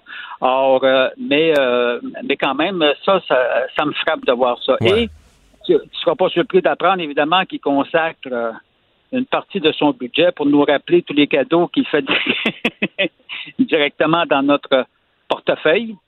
Et, euh, Mais cette et année, il n'y a pas de cette année, il a pas de nouvelle baisse d'impôts. Qu'on confirme que en cours d'année, par exemple, la, la deuxième phase de la baisse de la taxe scolaire va entrer en application comme prévu. Mais euh, corrige-moi, il n'y a pas de nouvelle baisse d'impôts ou, ou de taxes annoncées aujourd'hui là? En tout cas, moi, j'en ai pas trouvé des nouvelles euh, taxes. euh, de, euh, ah, ben, en fait, par rapport à ce qu'il y avait déjà. Parce que ce qui arrive, là, c'est que, tu vois, à l'automne 2018, ils nous avaient annoncé un train de mesures qui allait entrer en vigueur, évidemment, à partir de 2019, euh, 2019, 2020, les années qui suivent. Après ça, euh, ça c'est en 2000 à l'automne 2018. Il est arrivé avec son budget, évidemment, de mars 2019. Il nous a annoncé un autre train de mesures. L'automne dernier, d'autres mesures. Non, là, ce qu'il fait, c'est qu'on comptabilise toutes les mesures parce que ça en fait déjà pas mal. Hein. Alors, euh, tu vois, moi, j'ai calculé juste, juste parce qu'il aime ça de nous le rappeler, tout ce qu'il nous donne en cadeau directement là dans notre portefeuille. Euh, ça, moi, j'ai calculé pour les cinq ans parce que là, il faut toujours faire attention. Des fois, il échelonne ça sur six ans, des fois, il échelonne ça sur cinq, sur cinq ans. Mais en tout cas, moi, je m'en tiens à cinq budgets là, parce que quand on regarde un gouvernement, tu sais, comme le gouvernement, l'ancien gouvernement libéral, tu sais, tu calcules que le ministre Etéo a présenté cinq budgets. Euh, lui, euh, Girard, il va présenter cinq budgets. Alors, sur les cinq ans, en cadeau, ça représente 9 milliards.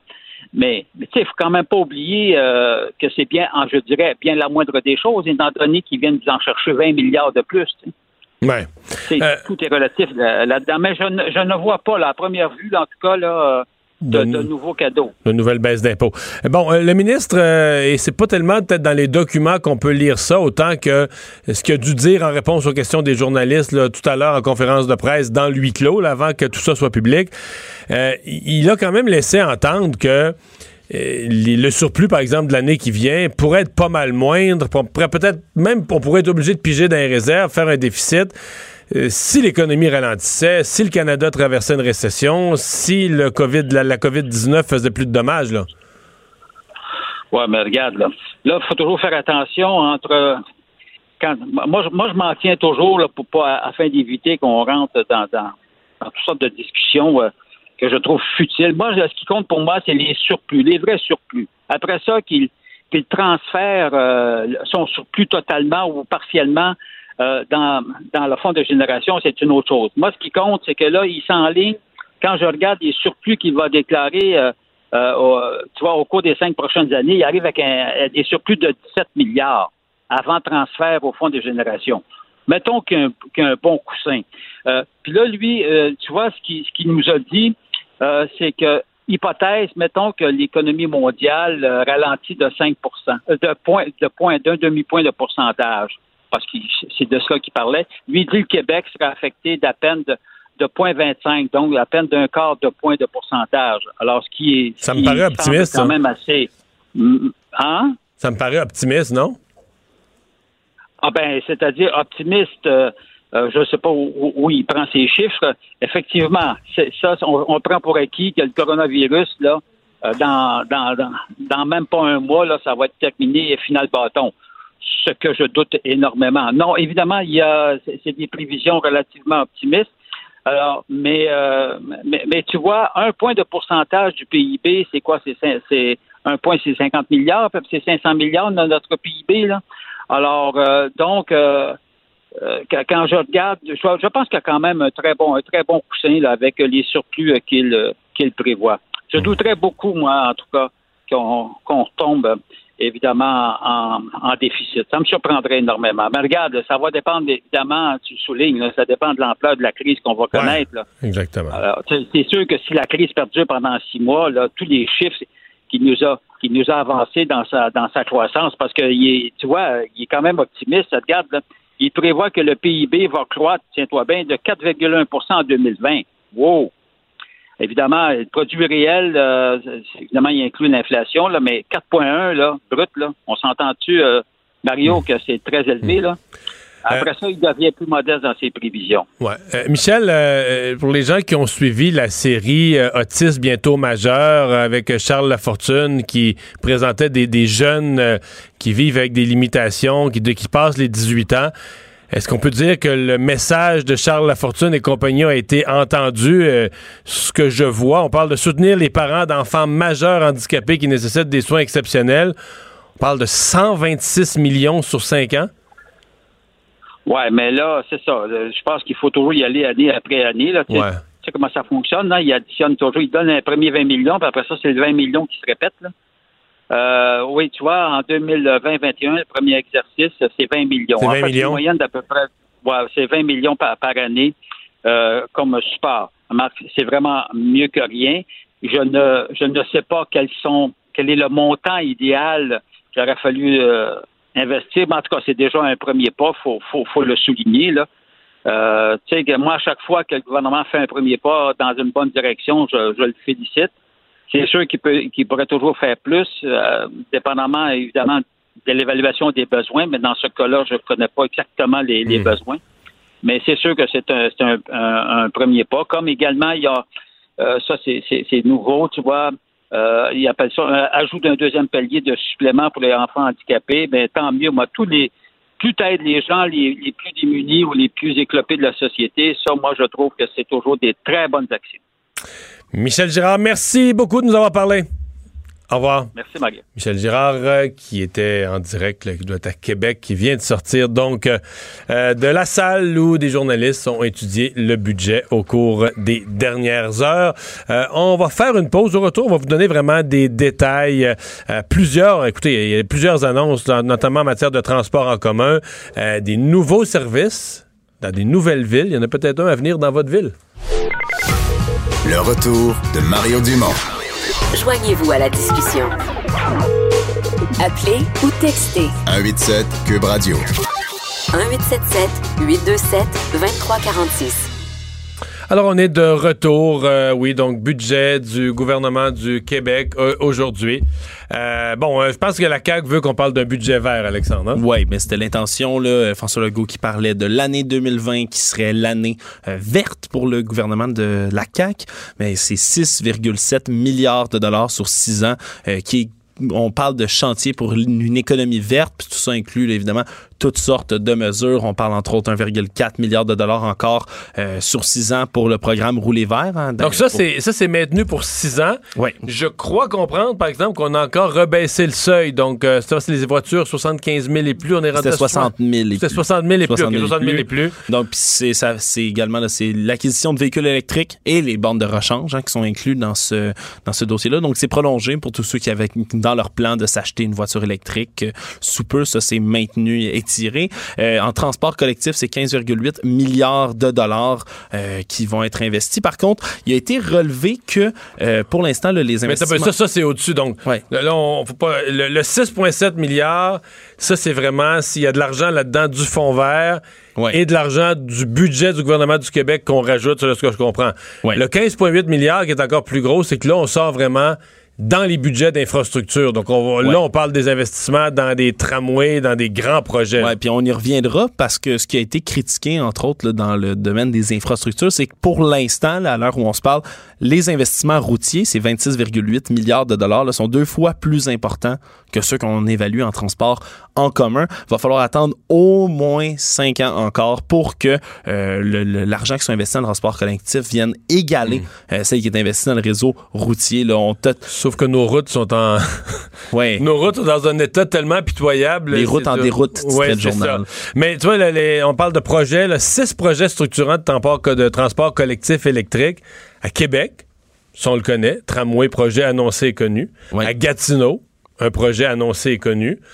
À Montréal, là, encore là, bon, le REM, en théorie, c'est la caisse de dépôt, probablement. qu'on Ben, la ligne grosse, peut-être? Ça Je ne pense pas. Je pense qu'on parle surtout de prolonger euh, le métro au-delà de Côte-Vertu, là. Oui, oui, Pour aller, la rejoindre la, pour aller rejoindre la gare près du cégep Bois de Boulogne. Ah, le- J'oublie le le, nom nom de la gare, mais pour aller rejoindre cette gare-là, on sait où. Euh, mais là, après ça, Laval. Donc, on parlerait d'un nouveau tramway Mhm. à Laval, probablement pour aller rejoindre le métro, donc un espèce de tramway est-ouest.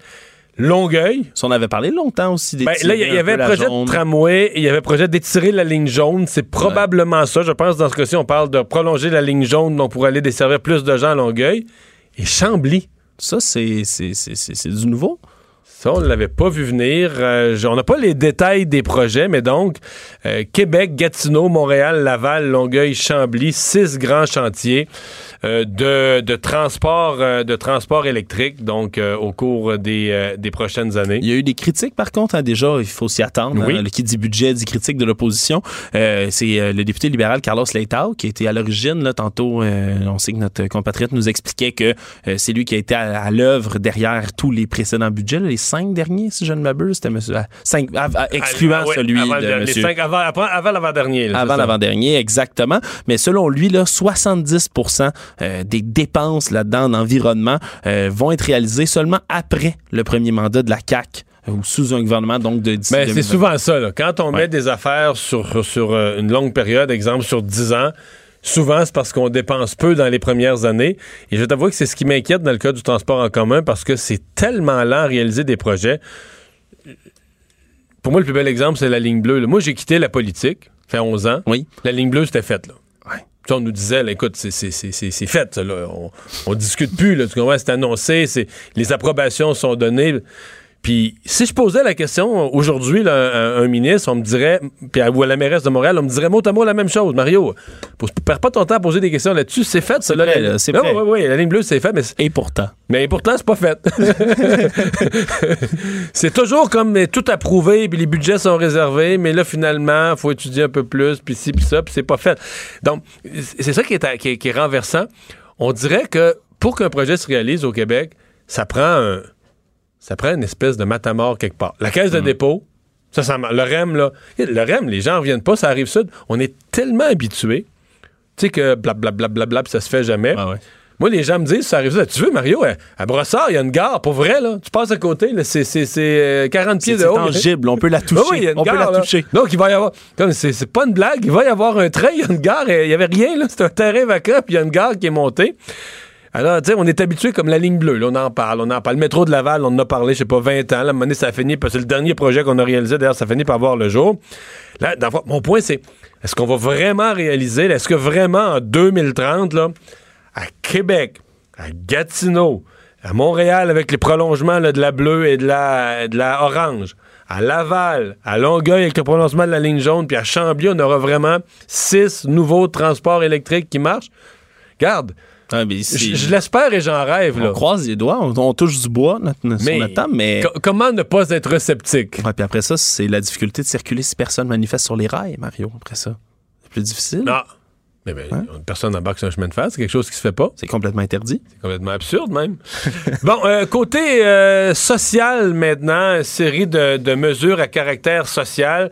J'en mentionne une. Je dois dire que moi, ça me, c'est une cause qui me touche personnellement euh, parce que j'ai, j'ai vu toute la série Autisme bientôt majeur et je vous le lis le tel quel euh, afin de mieux soutenir les parents d'enfants majeurs handicapés qui nécessitent des soins exceptionnels. Le gouvernement prévoit dans le cadre du budget des mesures d'aide supplémentaires totalisant 126 millions de dollars sur 5 ans. Et Michel Girard nous disait avant la pause, ben, parce que lui, il regarde ça, il regarde tous les tableaux avec les quadrillés, là, toutes les, Ouais, ca- ouais. les cases année par année.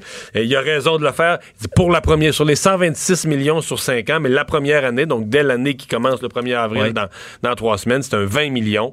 Euh, elles serviront entre autres à leur assurer un minimum d'heures de service d'aide à domicile et donner à leurs enfants l'accès à des prestations de solidarité sociale plus généreuses. Donc, il y aura probablement une prime d'aide sociale bonifiée. Ça avait été, ça avait été soulevé comme problème, comme enjeu.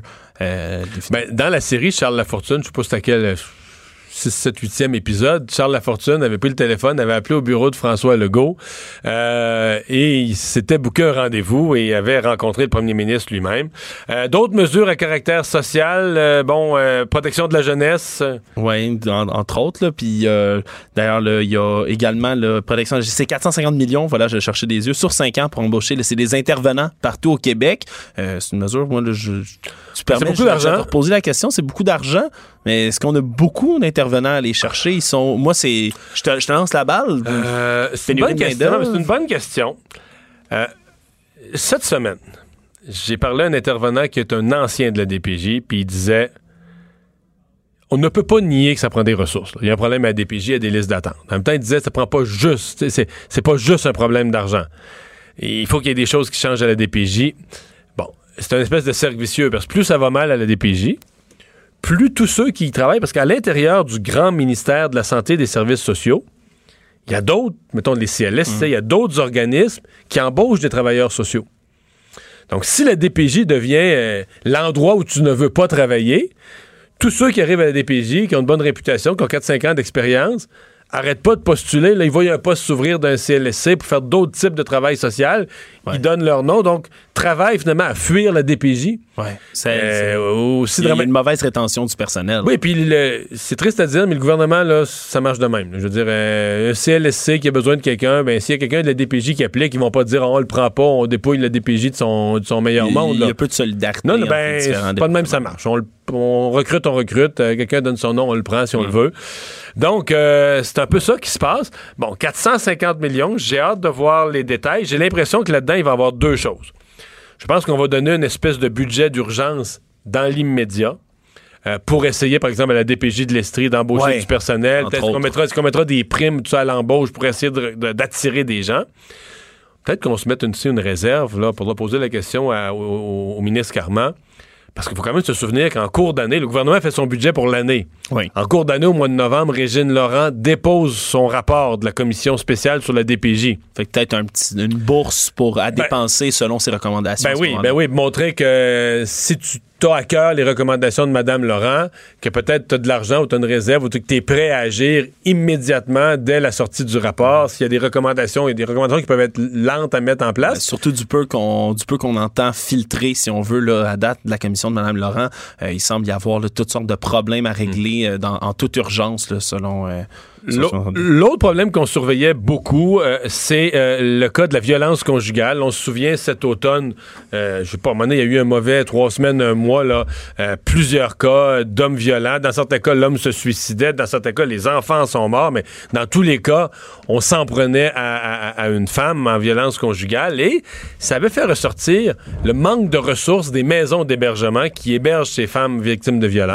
entre autres, puis qui manquait de place, on le sait. Là, il y a je me souviens d'une- d'une responsable de, de maison qui disait, moi, des fois, le téléphone sonne le soir, une femme victime de violences conjugales me dit, euh, me dit qu'elle aurait besoin d'être hébergée, puis j'ai plus de place. Puis là, la responsable, elle disait, ouais. Là, je me dis, est-ce que j'en ai une dans une de mes chambres que son cas serait moins, Moins urgent, urgent. que celle qui m'appelle à 8 heures? Mais ça, c'est épouvantable. mais là, je veux-tu mettre quelqu'un dehors en pleine soirée pour faire rentrer une en disant, mais elle, son cas est plus en danger?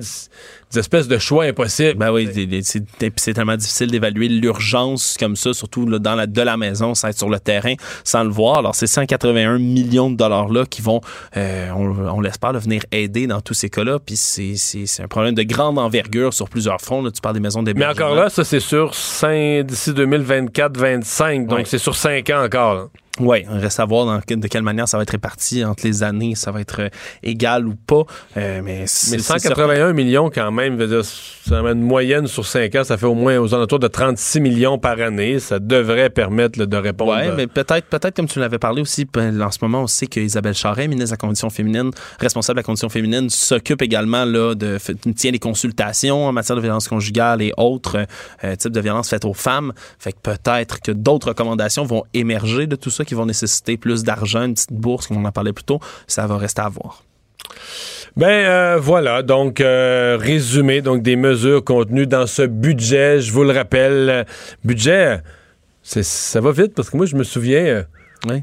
quand j'ai quitté la politique, je veux pas me tromper, mais il me semble que le budget du Québec c'était 60, quelques- 65 milliards. Là aujourd'hui c'est un budget de 119 milliards. C'est quand on dit nos Tu serais- impôts, tu nos- tombé sur le derrière. Là, non, mais quand on dit nos, nos taxes, évidemment, il y a l'inflation, là, mais que de façon générale, on a l'impression que nos taxes et impôts, on paye de plus en plus, puis que les dépenses des gouvernements, ben, c'est ça. D'après moi, là, ça, de- en 11 ans, depuis que je suis plus là, ça a presque doublé le budget du Québec. Donc, un budget de 119 milliards déposé aujourd'hui. Les têtes enflées. Voici Master Bugarici. Salut, Master! Ah, quoi de mieux de parler Une avec Master? rose. oui. Jour de budget, t'as décidé de voir la vie en rose.